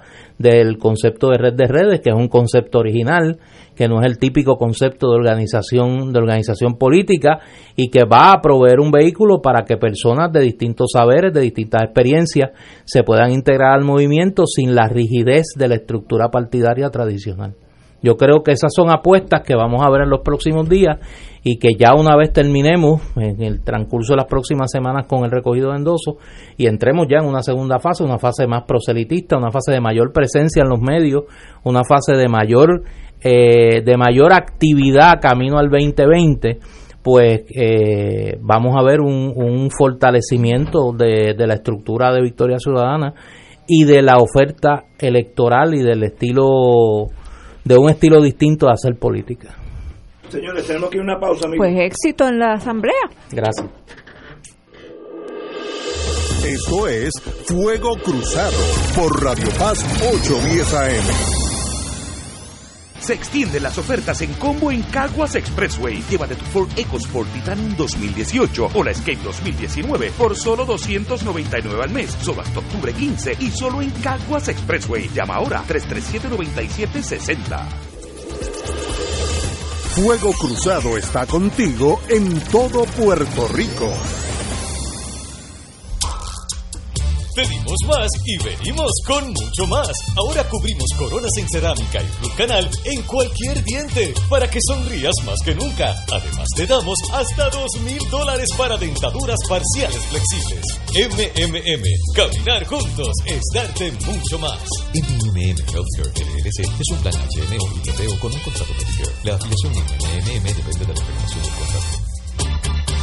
ProArte Musical presenta al virtuoso chelista español Pablo Fernández, quien interpretará una apasionante selección de obras de Broch, Brahms y Rachmaninoff. Fernández ha impresionado a críticos en el mundo por su impresionante técnica y su conmovedora musicalidad. Pablo Fernández en concierto por primera vez en Puerto Rico, domingo 20 de octubre en la Sala Sinfónica del Centro de Bellas Artes de Santurce. Boletos en tiqueterapr.com. ¿Qué manera de engañarlos? ¿Qué manera? Dicen que les pagan luz, agua, compra y teléfono. Esto es para todos, solo si parecen de condiciones crónicas comórbidas y si tienen alto riesgo de hospitalización y si además requieren cuidado intensivo. Un mensaje de médicos preocupados por su bienestar. El Festival de Bomba y Plena te invita a su 46 aniversario, edición Bomba Plena y Jazz, dedicado a Humberto Ramírez, este sábado 12 de octubre en el cuartel de Vallajá desde las 2 de la tarde. Música de Edwin Clemente, Cuemberó, Ángel Matos y su bomba jazz, restauración cultural desde cero y ballet folclórico Majestad Negra. Habrá charlas, conferencias, artesanías y platos típicos. Auspicia, Compañía de Turismo, Goya y el Instituto de Cultura. Festival de Bomba y Plena este sábado en el cuartel de Vallajá, en el Viejo San Juan, entrada libre de costo. Pensionado del gobierno. Si no estás afiliado a MMM Alianza, este es el momento y es bien fácil cambiarte. Únete y disfruta de coronas en cerámica ilimitadas, dentaduras parciales flexibles, ahorro de 100 dólares al mes de la parte B de Medicare, 25 dólares mensuales para la compra de alimentos saludables y mucho más. ¡Cámbiate! MMM, caminar juntos es darte mucho más. MMM Healthcare LLC es un plan HMO con un contrato Medicare. La afiliación en MMM depende de la renovación del contrato. Y ahora continúa Fuego Cruzado. Amigas y amigas, tenemos hoy algo bonito en nuestra vida. Tenemos al amigo Capitol Clemente de Bomba y Plena, 46 aniversario de la Bomba y Plena. Como dirían el béisbol, veterano de mil campañas. Estamos anunciando el Festival de Bomba y Plena 2019, 46 aniversario. Capítulo, usted que es el que manda ahí, dígame. ¿Qué va a pasar ahí, capítulo? ¿Dónde? Bueno, mira, ¿Cuándo? eh, ¿Y para eh, qué? Eh, ya mañana desde las 2 de la tarde estaremos ahí en el cuartel de Vallaja. Viejo San Juan, en la San Juan, puntilla. en la puntilla allí con talleres de bomba y plena Oh. para los jóvenes y niños que quieran bueno. pues conocer de la bomba y de la plena. Ese siempre ha sido nuestro norte, educar y luego de que educamos pues entonces pues empezamos con la música, ¿verdad? Y, y- y la te- y con los declamadores y con la música de, de, de- de bomba y de plena.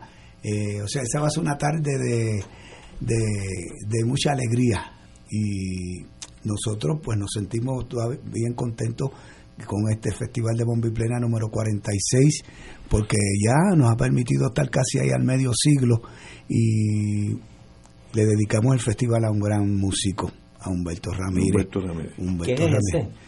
Bueno, Humberto Ramírez era un piragüero, era un piragüero de la esquina. Ese, lo Manito todo- Humberto Ramírez. Sí, sí, sí. Todo el mundo loco con Humberto, la gente lo, lo Sí, aprecia mucho. Tremenda Y persona. nosotros pues valorizamos lo de él precisamente por su, su don de gente Ajá. con las personas, lo que usted me está explicando ahora mismo, cómo se unió después de María con los músicos a tocarle a la gente de San Juan. Eso no lo hace todo el mundo, o Eso es sea, así. eso es así. Entonces, Humberto, cuando le dedicamos a esto, me dice, ah, bueno, él, él se puso muy contento, ¿no? Y él nos debe estar escuchando ahora y nosotros también.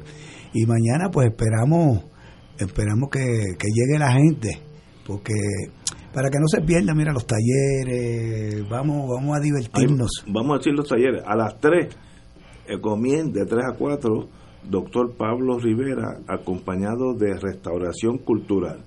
A las 4, Ballet Folclórico Guateque. 5, Majestad Negra. 6, Desde Cero. 7, Edwin Clemente y Quem- Cuenbaró. Coenberó. Cuenbaró, sí. 8. Ángel Mato, Bomba Jazz. Y 9. Homenaje a Humberto Ramírez, Bomba Jazz. Así que mañana hay una agenda completa allá en la puntilla nerviosa. No es en la puntilla, Sí, en el- el cuartel de que- No, y usted allí- se quedó estoqueado en la puntilla. Mira, se quedó en la eh, puntilla. Allí está la base, allí está la Es base. que y sí. vamos a tener este el ron del país y vamos a tener este mucha arroz con güeyes, mucho bueno, está Oye, bueno. ese hombre sabe Sí. cómo llegarme, ¿viste?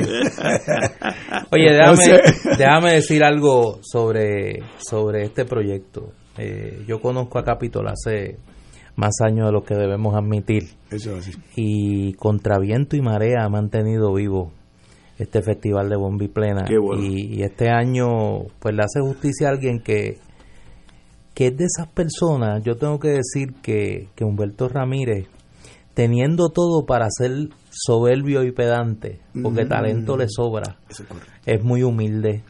Siempre le ha dado la mano a los músicos que comienzan.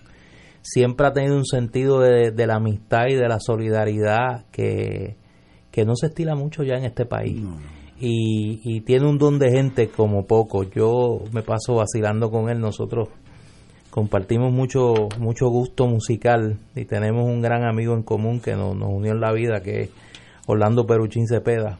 Ah, Eh, sí, y, y yo le comento mucho, le comento mucho a Humberto que en un país donde ya poca gente recibe el cariño unánime del pueblo puertorriqueño, Humberto es uno de esos y lo vimos hace poco en el, en, en el Centro de Bellas Artes de Caguas con, con el proyecto que desarrolló con Dani Rivera de la música de César Concepción. Ah. Cuando toca por ahí donde quiera, y donde más le debieron haber hecho homenaje que no se lo habían hecho, que era en el Henneken Jazz Festival, se lo van a dedicar por fin a, a Humberto, que, que se merece eso y mucho más, y que está aquí en nuestra emisora colega Radio Oro todos los miércoles a, la, a las 7 de la noche. Extraordinario. Sí, sí. Esto es mañana. Mañana, y fíjate Néstor, nosotros cogimos esto en peligro del olvido. Oh, sí. Peligro del olvido. A nosotros nos tocó con el profesor Ricardo Alegría, juntamos a Ricardo Alegría y juntamos a Cortijo. Imagínate. Rivera. Wow. Eso Y- fue, y- es- y de entonces- hecho, déjame decir, déjame ver si la pego, porque es mi recuerdo, estoy apelando a mi recuerdo. La última presentación de Ismael y Cortijo juntos fue un festival. Sí, el de- festival. En de el Bombi Plena. 1979 Exacto, fue el festival en homenaje a Ismael Rivera exacto. en Coco Beach. En Río- Coco Beach. Río Que es una foto que anda por ahí, que está Cortijo en los timbales y está Ismael cantando. Pues eso fue un sobre festival de 30 Bombi mil personas en esa playa. Eso fue así. Entonces, eh, Ismael, pues ya había perdido un poco la voz. La voz, ¿no? sí. Y es- recuerdo que él fue con nosotros a cantar dos números, pero había tanta y tanta gente que se emocionó y terminó cantando diez No, y, números. estaba, y estaba su compadre, que Estaba eso, su es- compadre que eso era otra cosa también. Entonces Cortijo muere al año siguiente. Al año siguiente, eso Al es año correcto. siguiente, recuerdo que íbamos a un festival en Juana Díaz y él me dice, mira, Capitol, yo quiero ir para allá, pero alquílame una ambulancia porque yo voy a dirigir la orquesta desde la ambulancia. Pero no llegó, no llegó, no, pudo llegar, muere ese año, al año después, o sea, y eso fue lo que último que hicieron ambos. Eso es correcto. No volvieron más. Nosotros estamos ahora escribiendo toda esa historia y reconociendo a todos estos viejitos de Guayama, de Ponce, como Sindo Mangual, este, doña Jacinta Cheval, eh, eh, Ángel Luis Torruella, todo esto, ¿sabes? Eh, a Ricardo Nuño Escaldí, porque nosotros hemos reconocido a grandes músicos, pero Claro. el folclorista del barrio es el que, El que él no- que- que es, que es la base, que es de ha donde- mantenido la bomba y la que ha plena mantenido viva. la bomba y la plena vive en el barrio, ¿no? Y eso pues nosotros lo hemos ido reconociendo todos los años que eh, pues nos sentimos pues bien contentos con la labor que estamos haciendo y ahora viene un libro, ¿verdad? Que va a recoger toda esa historia, Ah. Excelente. sí, toda esa historia que y todo esto que hemos estado haciendo. Cuando salga ese libro, usted Tiene no que lo saber para que venga para Pero si él lo sabe, Ah, está emplazado sí, sí, permanentemente. Sí, sí, no que- Este es uno de mis programas favoritos es bueno, este, qué bueno, qué bueno. desde que comenzó. Pues, mañana, sábado, 46 aniversario del Festival Bomba y Plena, dedicado a Humberto Ramírez, y tenemos con nosotros el, el distinguido amigo Capitol Clemente, que sé que mañana va a haber caña, como decíamos en el campo, allá por, por la cuartel de Vallajá, tempranito, San Juan. tempranito Éxito. Capitol, mañana. Pues muchas gracias y A Dios me los bendiga mucho y que Privilegio. Hay que ir. Hay que ir. Privilegio. Vamos a una pausa, amigos. Fuego Cruzado está contigo en todo Puerto Rico. Este es el plan para usted, para usted, para usted. No te arriesgues a que tu médico no acepte tu plan. Con Triple S Advantage tienes una amplia red de médicos primarios y especialistas de calidad disponible para ti. Llama al 1877-207-8777. Lunes a domingo, 8 a.m. a 8 p.m. Triple S Advantage es un concesionario independiente de Blue Cross Blue Shield Association. La red de proveedores puede cambiar en cualquier momento. Recibirá notificación cuando sea necesario. Tiene cáncer de próstata metastásico. Recibió quimioterapia y la enfermedad continúa. Llame a Pan Oncology Trials al 787-407-3333. Pan Oncology Trials, empresa de investigación clínica de calidad para pacientes con cáncer en Puerto Rico. 787-407-3333. Pedimos más y venimos con mucho más. Ahora cubrimos coronas en cerámica y root canal en cualquier diente para que sonrías más que nunca. Además te damos hasta dos mil dólares para dentaduras parciales flexibles. MMM, caminar juntos es darte mucho más. MMM Healthcare LLC es un plan HMO y con un contrato Medicare. La afiliación MMM depende de la información del contrato. En una presentación de PSB, este año, Oro 92.5 FM y MMM, Caminemos Juntos, vuelven al escenario de Bellas Artes con el magno concierto del Bolero a la Balada Sinfónico. Domingo 10 de noviembre, 5 de la tarde en Bellas Artes de San Juan, con la Orquesta Filarmónica de Puerto Rico, dirigida por el maestro Roselín Pavón, presentando las voces de Sofi de Puerto Rico. Ayer cuando no sé El polifacético Rafael José. La carismática y dulce Michelle Brava. Si yo encontrara un alma. La nueva voz y el talento de Juan Pablo Díaz. Pero no fue suficiente. No fue suficiente. Y como invitado especial, Glenn Monroe. Siempre estará.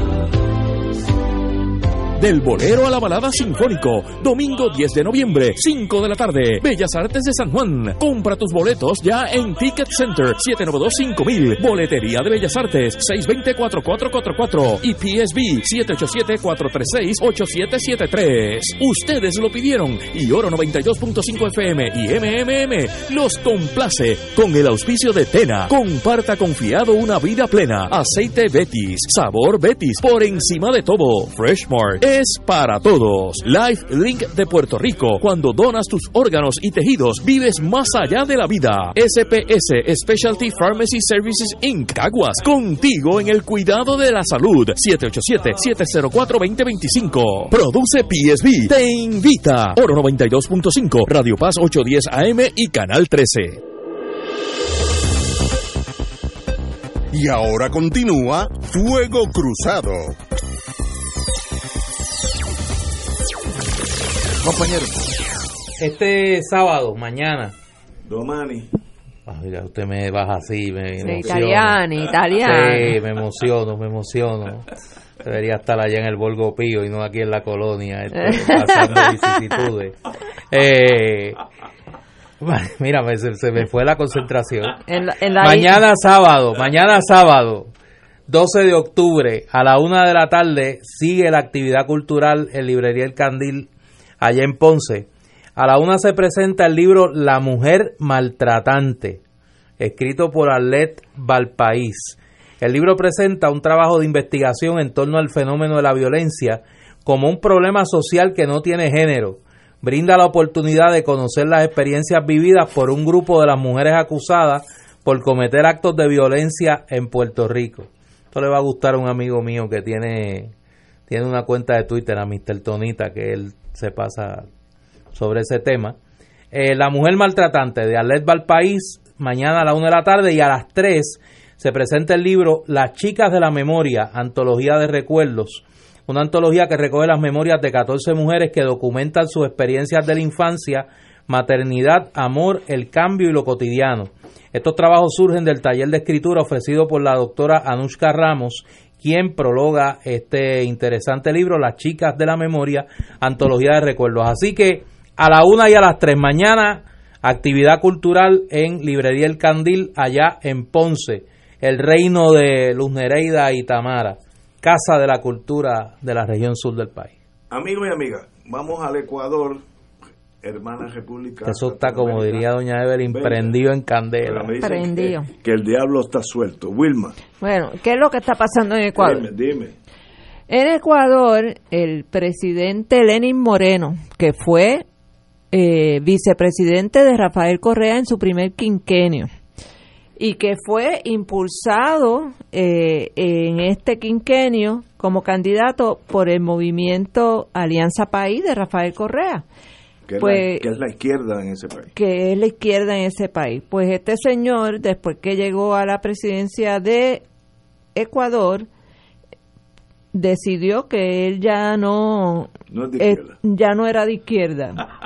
este y, y eh, lo primero que hicieron fue que le erradicaron unas acusaciones que por todo lo que se ha denunciado parece que son una fabricación contra el que salió electo vicepresidente Jaime Glass, que era uno de los hombres de Correa en el gobierno.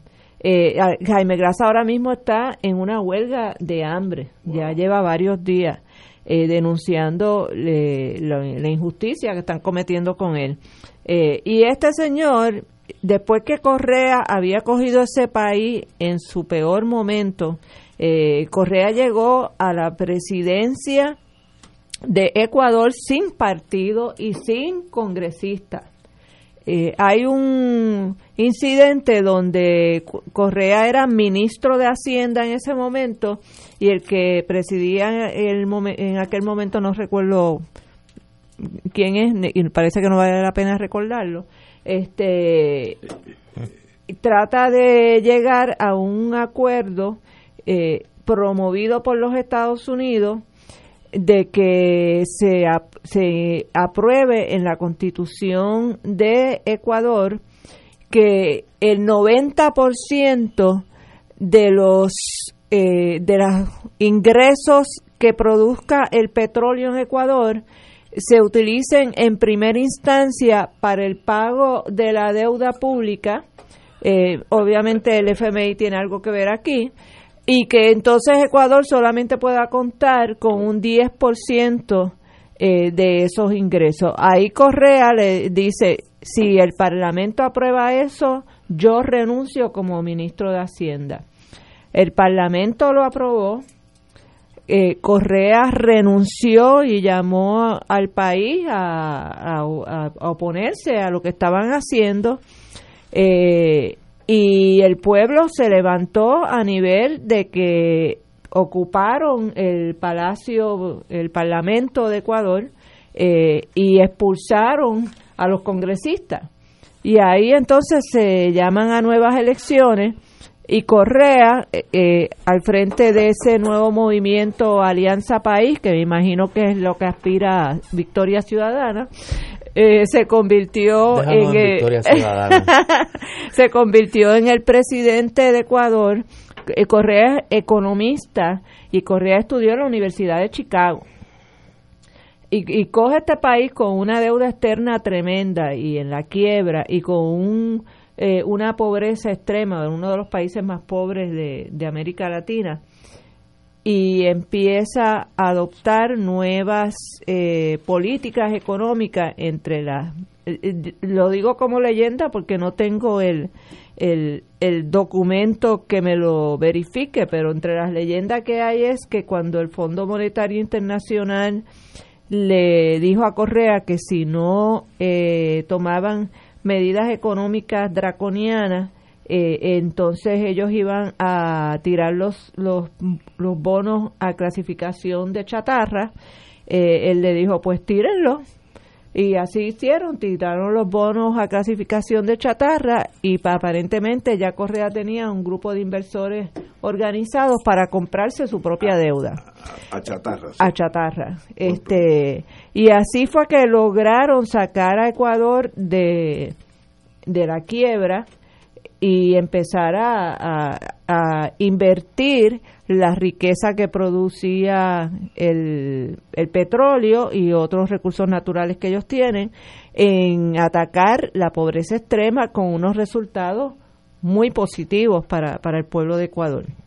¿Qué pasa? Viene ahora Lenín Moreno y aprueban, eh, eh, impulsa lo que se llama el paquetazo económico. Eh, lo- una de las cosas que hace es que eliminan el subsidio de los combustibles fósiles, Ah. que estaba vigente desde hacía 45 años.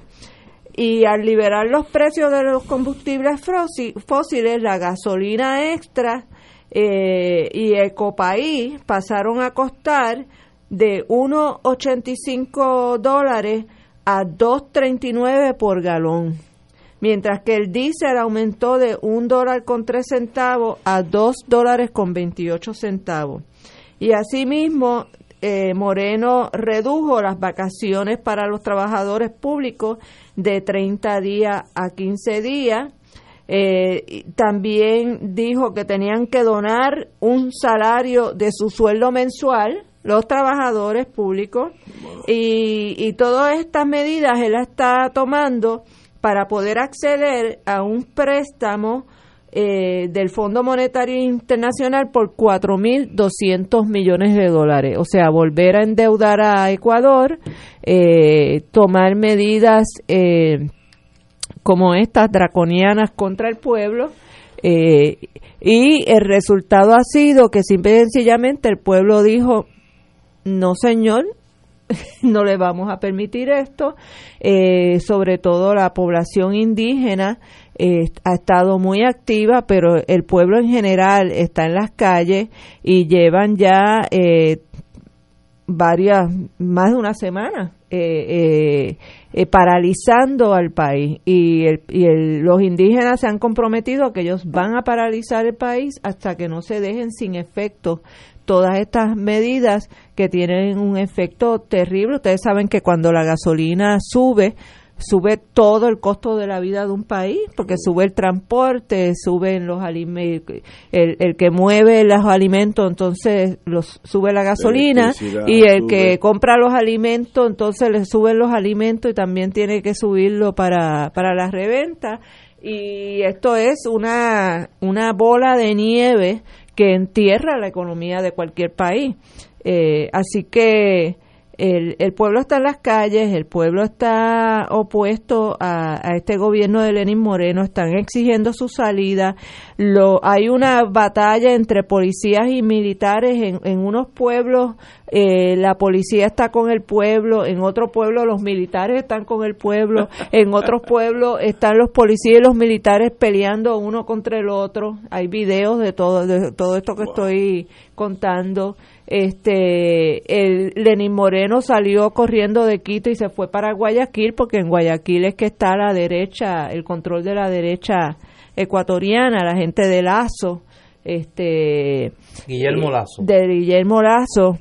Así que interesante la política de Ecuador porque Ecuador tiene una tradición eh, de lucha eh, desde el siglo XIX, empezando con, con Eloy Díaz Alfaro, que, el movimiento de, de Correa se identifica como alfarista, porque fue Eloy Díaz, el- Eloy Díaz Alfaro fue el líder de el movimiento liberal en Ecuador y a Alfaro lo asesinaron la derecha con el apoyo de la Iglesia Católica porque una de las cosas que había impulsado Alfaro era la separación de Iglesia y Estado.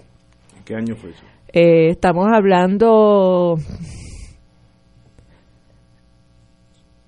no no me atrevería a decir fecha porque Hace poco, hace mucho. No, no, el principio siglo XX, Ah, bueno, finales 19. siglo- Muy bien. Sí, siglo XX. Sí, claros. 1903, 1904. Que de ahí, Este, surgió, un mo- desde ahí surgió un movimiento, Alfaro vive. Exacto, y entonces Alfaro lo, lo, no solamente lo asesinaron, lo descuartizaron y lo quemaron vivo en el Parque del Ejido. Eh, y en el Parque del Ejido hay un monumento recordando a Alfaro. Y, y curiosamente Correa es descendiente de Alfaro también. Eh, creo que es bisnieto o algún tipo de, de relación familiar. Eh, pero esa es la situación en, la- en Ecuador. volátil la La gente está luchando por, por su derecho a tener una vida digna y a que no se tomen medidas de austeridad que van a, a empobrecerlos y a, y a quebrar nuevamente el país después que habían estado echando para adelante. El secreto de ese golpe o contragolpe es la lealtad del ejército. ¿De qué lado está el ejército en esta crisis? Eso lo sabremos. Por ejemplo, la crisis de Venezuela se ha probado que el ejército sigue fiel al presidente. Pues por más cosas buenas o malas que pasen, no hay cambios repentinos. Pero si ese ejército cambia de lealtades, ¿qué puede pasar en Ecuador? No sé. Ya está pasando, ya hay ya- ya facciones del ejército que Sí. se han negado a reprimir al pueblo, igual que de la policía. Ya sacaron las tanquetas, como tú dices, pero ¿sabes qué, Ignacio? La gente empezó a tirarle bomba molotov a las, a tanquetas y a quemarlas. Así de, de cruel está. Bueno, en Turquía salieron los tanques, pero estaban del lado del pueblo. Así que el, el presidente lo sacó, pero dijo, "Ah, adiós, espérate, estaban supuestos a estar del lado mío. Es que eso depende, eso es muy difícil. Ahora, eh, una tragedia, porque Ecuador llevaba un buen pasito adelantando en la, en la escala económica de los ciudadanos, etcétera, y ahora este esto lo jamaquea y tal vez vuelve para atrás. Así que una tragedia para nuestros hermanos ecuatorianos. Vamos a una pausa, amigos. Fuego Cruzado está contigo en todo Puerto Rico. Pensionado del gobierno. Si no estás afiliado a MMM Alianza, este es el momento y es bien fácil cambiarte. Únete y disfruta de coronas en cerámica ilimitadas, dentaduras parciales flexibles, ahorro de 100 dólares al mes de la parte B de Medicare, 25 dólares mensuales para la compra de alimentos saludables y mucho más. ¡Cámbiate! MMM, caminar juntos es darte mucho más. MMM Healthcare LLC es un plan HMO con un contrato Medicare. La afiliación en MMM depende de la renovación del contrato. El Festival de Bomba y Plena te invita a su 46 aniversario, edición Bomba Plena y Jazz, dedicado a Humberto Ramírez, este sábado 12 de octubre en el cuartel de Vallajá desde las 2 de la tarde. Música de Edwin Clemente, Cuemberó, Cuateque, Ángel Matos y su Bomba Jazz, restauración cultural desde cero y ballet folclórico Majestad Negra. Habrá charlas, conferencias, artesanías y platos típicos. Auspicia, Compañía de Turismo, Goya y el Instituto de Cultura. Festival de Bomba y Plena este sábado en el cuartel de Vallajá, en el Viejo San Juan, entrada libre de costo. ¿Qué manera de engañarlos? ¿Qué manera? Dicen que les pagan luz, agua, compra y teléfono. Esto es para todos, solo si parecen de condiciones crónicas comórbidas y si tienen alto riesgo de hospitalización y si además requieren cuidado intensivo. Un mensaje de médicos preocupados por su bienestar. Fanático del deporte, la mejor información y el mejor análisis lo escuchas los sábados a las 2 de la tarde por Impacto Deportivo con Javier Sabat y el más completo elenco en deportes por Radio Paz 810 AM y en las redes sociales Facebook Impacto Deportivo Radio PR Twitter e Instagram Impacto underscore Deport juntos impactando el deporte nacional. Y ahora continúa Fuego Cruzado.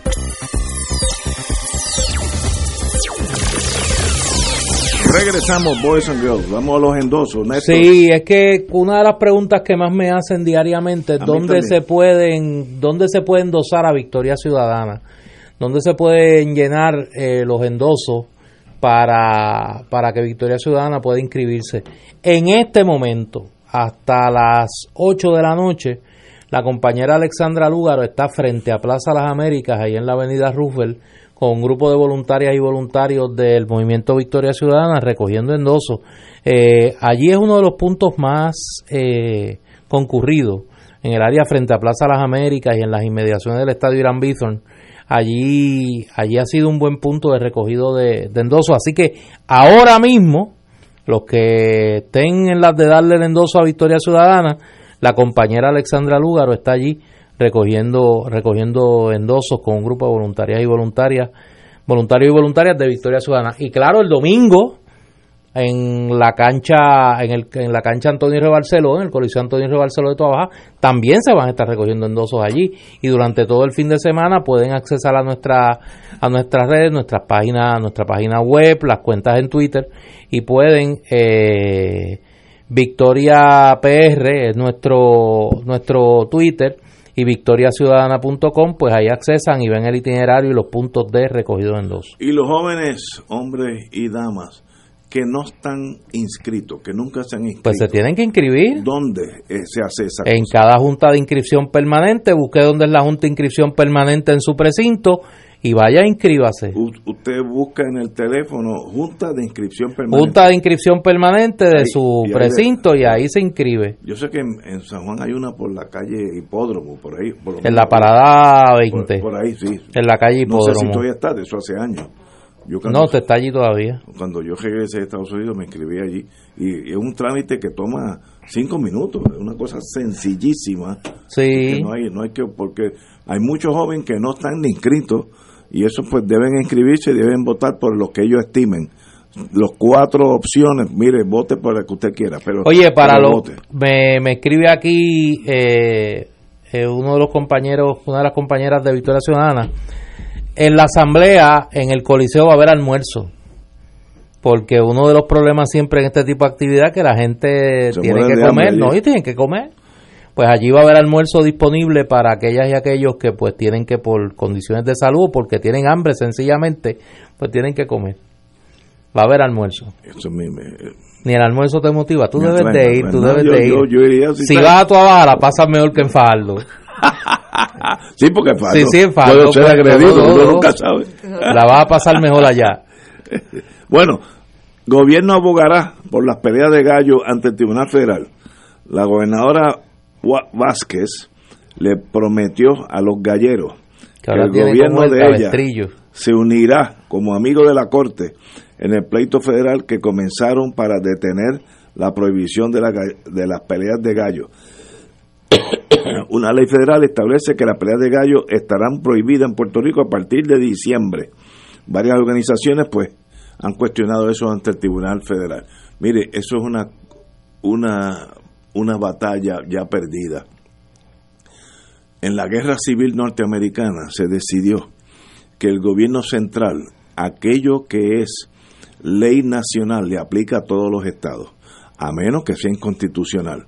Por ejemplo, el gobierno federal no puede decir, pues, desde mañana no va a haber este juicio por jurado. Pues eso no puede hacer. Ahora, si Estados Unidos de- decide, como ya decidió, que en los estados no pueden haber peleas de gallos porque es crueldad a los animales, en este caso, en este caso, pues las gallinas y los pollos, etcétera, los gallos, lo que sea.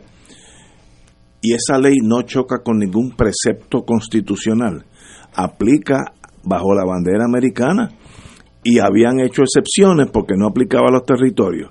Luisiana, hace como 5 o 6 años, la ley le aplicó y la gente, tengo un amigo mexicano que le gustan mucho los gallos, estudió conmigo en la Universidad de Maryland, y dicen que de Luisiana van muchos muchos amigos de los gallos a México a pelear. Pues muy, se encontraron una solución a una realidad. Pero en Luisiana no puede haber pelea de gallos porque Estados Unidos determinó que no. Eso se, se extendió a los territorios, que incluye todos los territorios, entre ellos Puerto Rico, Guam, etcétera, etcétera. Y sencillamente es the law of the land. No hay posibilidad. La única posibilidad, si usted determina que Puerto Rico es independiente o soberano, entonces usted puede hacer lo que usted quiera. Mientras está bajo la bandera americana, lo bueno y lo malo hay que chupárselo. Y eso es the law of the land. No estoy, no estoy juzgando ni para bien ni para mal. Si Estados Unidos mañana decide que la aspirina le hace daño al ser humano y no puede venderse aspirina en territorio americano, pues no se vende aspirina tampoco aquí. Eh, eso es tan fácil de entender. Yo sé que emotivamente las peleas de gallo es parte de nuestra historia desde que llegaron los españoles aquí. estipulado. Pero Estados Unidos decidió que eso es crueldad a los animales y se acabó el tema. Eh, yo, yo entiendo a la señora gobernadora que es política, tiene que decir, pues yo voy a estar con ustedes, pero todo el mundo sabe que van a, a perder. Ese caso no es ganable. Oye, ¿a ti no te parece, Ignacio? Y este issue de los gallos yo creo que es un ejemplo. Que en el fondo hay muchos PNP que es estado librista. Ah, le gusta que- Sí, que es estado librista. Eh, Quieren estar dentro de la Unión Americana. Pero con gallos, Pero que los mi traten, universo. que trátame igual en lo que a mí me conviene. pero que en lo que no me conviene me tratas diferente. Estadidad jíbara, No, no, no, pero es que, es que lo llevan, a- lo llevan un paso más allá. Sí. Mi universo, equipo olímpico. Los gallos. Los gallos. Mire, y de crédito de las corporaciones. Crédito a Ah, las sí, corporaciones. eh, el español. El, mejor de los dos El mundos. español. Si no es estado librismo. Mira, la estadía es tan fácil que solamente los puertorriqueños se confunden. Si usted es Estado de la nación, usted va a ser parte integral de la nación americana, incluyendo el lenguaje. Tú no puedes tener que Nebraska hable checo y los otros 50, 49 estados hab- hablen inglés. No puede ser. Unificación. Si no, hay otras opciones, pero la estadidad es completa, es la integración. Todas esas estrellas en la bandera, todas son iguales, no hay una con otros tonos y unas coloradas y otras verdes, todas son iguales. Ese es el precio de la estadidad. Si usted no está dispuesto a olvidarse de mis universos, el equipo olímpico, pues usted no es estadista. Es que fácil es entender esta. Oye, pero se me confunden. Mira, pero los ah, muchachos. cambiando el tema, algo que me preocupa más que, que las peleas de gallo y que no me oiga mi ex, mi suegro, que en paz descanse, que era un gallero. Te está oyendo, ten- ten cuidado. No, él ya, ya pasó a, a- No, pero te está oyendo. Yo, Tú no sabes si Este- donde él está Te está oyendo, oye. te está oyendo. Tú no sabes si donde él está te él oye a escucha. cruzado, así que te están Pero sintonizando. a mí me preocupa mucho esto de que no va a haber bono de Navidad para los Ah, empleados los públicos. 70 millones. Eh, eh, hoy estaba oyendo al, al presidente de MIDA, que, que por cierto ha estado muy activo y muy articulado. Y, ah, no, el, el de hoy era el del centro de detallistas. Este, hablando sobre las re- repercusiones económicas de que no estén circulando esos 70 millones de dólares encima y él estaba explicando cómo la economía se ha ido moviendo desde antes de María, pos María, que dice que hubo un, un leve repunte cuando entraron los chavos de, de FEMA y de, las y de las compañías de seguros, pero que ya eso se acabó y los chavos de los CDB eh, no acaban de llegar y que y estaba hablando de, de miles de millones de dólares en pérdidas de negocios este que ya ha habido eh, uno como consecuencia de María otro inclusive antes de María y ahora están volviendo a tener unas unas pérdidas eh, bastante cuantiosas. Eh, y estaba hablando básicamente de los de los pequeños y medianos comerciantes de este país y él está anticipando que, que si no se consiguen esos 70 millones para el bono de Navidad, el cantazo que van a recibir la- los, los pequeños y medianos eh, comerciantes en Puerto Rico va a ser eh, Gigantesco. va a ser gigantesco. Y la Junta ya dijo, yo no, yo no voy a permitir eso, ustedes sáquenlo de otra cosa. Si quiere sacárselo a la policía o a servicios médicos, pero el, el presupuesto se queda igual. Tenemos un gobierno de facto que es la Junta. Señores, con De esa facto nota... y de jure también. Mira, esa nada más, nada más que con los contratitos de COI, Ah, se puede. 50 millones No, no, de dólares. sí, sí, Con- sí. ha- Había 50 millones No. de dólares para contratar a Edwin Miranda y su y su Ah, sí. combo, No, no, estoy- pero no hay 70 millones para pagarle a los empleados públicos. Totalmente de acuerdo contigo. Ahí la tumbología sigue. Y que no ha terminado, porque no, serie sigue, que ha estado sacando el nuevo día de Sí. los contratos en la legislatura es espeluznante. Eso sigue, eso sigue. Nosotros regresamos el martes. Martes, el lunes El lunes es feriado. eh, vamos a repetir el programa que diéramos con el compañero Sergio Malsuach del Centro para la Nueva Economía. Nosotros regresamos El martes. Estaremos aquí a las 17 horas. Con Sergio, el lunes a las 5. Hasta, ma- hasta el lunes, amigos.